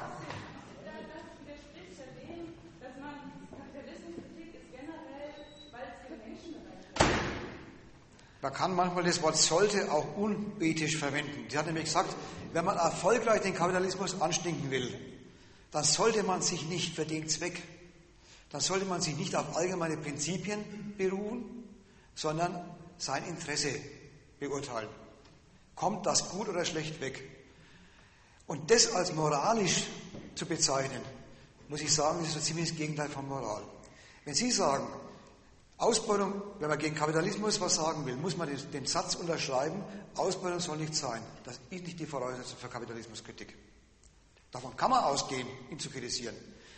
Die Frage der Kritik des Kapitalismus rationell heißt, warum soll eigentlich der Mensch, der arbeitet, einverstanden sein damit, dass der Reichtum, den er produziert, auf der anderen Seite landet. Das ist die Frage, die sich stellen muss. Jeder für sich. Die andere Seite sagt nämlich, in Ordnung so. Das ist eine feine Angelegenheit, ist wunderbar organisiert, nämlich ich bin der Privateigentümer, die Staatsgewalt schützt meine Privateigentumsrechte und wenn hier jemand das kündigt, kommt die Staatsgewalt und haut ihn auf die Pfoten. Also unterbindet das als Aufstand. Derjenige, der aber rationell fragt, habe ich was davon? Der fragt doch gerade nicht moralisch. Genau, genau das macht ja der Kapitalist auch nicht.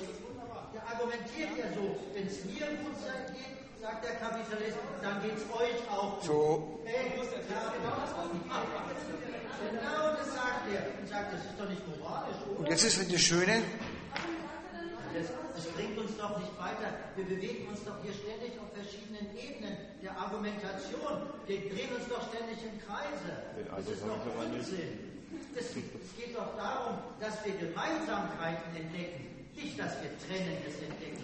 Dass wir, ständig, dass wir ständig dem anderen unterstellen, dass er eine falsche Argumentation bringt. Wir müssen erstmal herausfinden, was wir wollen. Und das ist offensichtlich nicht geglückt. Nein. Hier glauben einige, sie haben das richtige Bewusstsein und die unterstellen den anderen, die haben das falsche Bewusstsein. Na, dann sind wir ja gerade richtig. Dann wird es ja was ganz Tolles. Jetzt sind wir wieder wo ganz anders gelandet. Dann müssen wir Marx erst das dicke Kapital lesen. Da werden wir auch nicht klüger. Das täte ich so nicht sagen.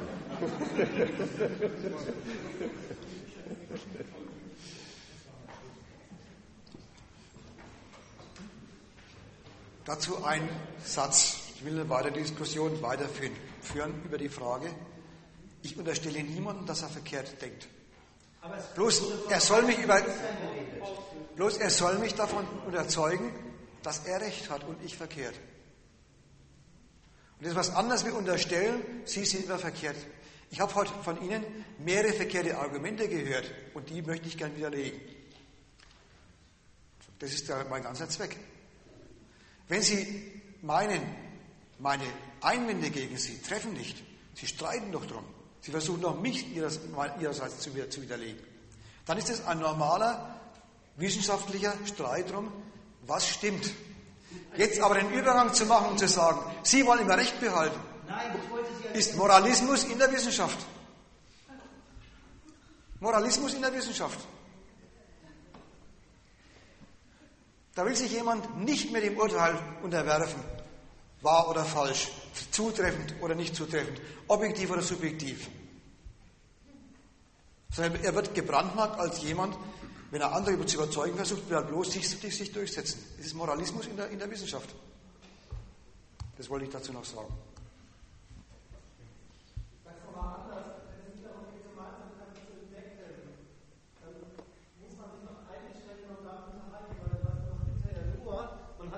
getroffen, der dasselbe denkt wie man selber. Aber man kann doch vielleicht auch mal Gemeinsamkeiten herstellen, indem man sich eine Sache erklärt. Deswegen bin ich übrigens hier. Ich versuche ihn zu. Sonst wäre ich gar nicht hier. Sonst wäre ich rausgegangen längst. Ich will verstehen. Darum geht es. Gut, das, dem lässt sich ja auch nachhelfen. Vielleicht äh, sind wir allmählich an einem Zeitpunkt, wo man die Veranstaltung dem Ende zuführen sollte. Weiß ich nicht genau, weil wenn immer mehr sich verabschieden, dann sollte man die Diskussion lieber in einen kleinen Kreis fortsetzen von denen, die es dann weiterführen wollen. Aber es gibt eine Möglichkeit, was nachzulesen. Es ist kein übermäßig neuer Text, aber weil die Gesellschaft sich seither in diesen Grundsätzen kaum geändert hat, ein etwas älterer Text aus dem Jahr 1995 im Gegenstandpunkt 1,95. Da haben wir ein paar Seiten aufgeschrieben über die Grundprinzipien der moralischen Argumentation oder überhaupt der bürgerlichen Moral. Das würde ich Ihnen empfehlen, oder allen, nicht bloß Ihnen, jetzt Ihnen speziell, äh, weil Sie mich zu verstehen suchen. Also alle, die mich zu verstehen versuchen und es heute noch nicht geglückt ist, das zu tun, weil ich mich vielleicht mangelhaft ausgedrückt habe oder was auch immer der Grund sein mag, der kann das dann nachlesen. Den Text gibt es zu kaufen oder auch, weil das Heft schon ganz alt ist, würde ich sogar verschenken. Weil die anderen Artikel ja ziemlich, ziemlich zeitgebunden waren um das mal nachzulesen. Das wäre kein Problem. Also das wäre mein Angebot, wer diesen Text haben will, und jetzt hat sich bloß leider herausgestellt, die haben in ihrem Büchertisch keine mehr. Der soll seine E-Mail-Adresse am Büchertisch abliefern, dann kriegt er von mir als E-Mail-Anhang genau diesen Artikel. Dort bitte beim Büchertischmann abgeben die Adresse. Gibt es jetzt noch Fragen oder Bedarf nach Fortsetzung in diesem Raum? Dann jetzt raus mit der Sprache. Ansonsten ist der Prozess nicht mehr aufhaltbar, dass Leute sich verabschieden und abhauen.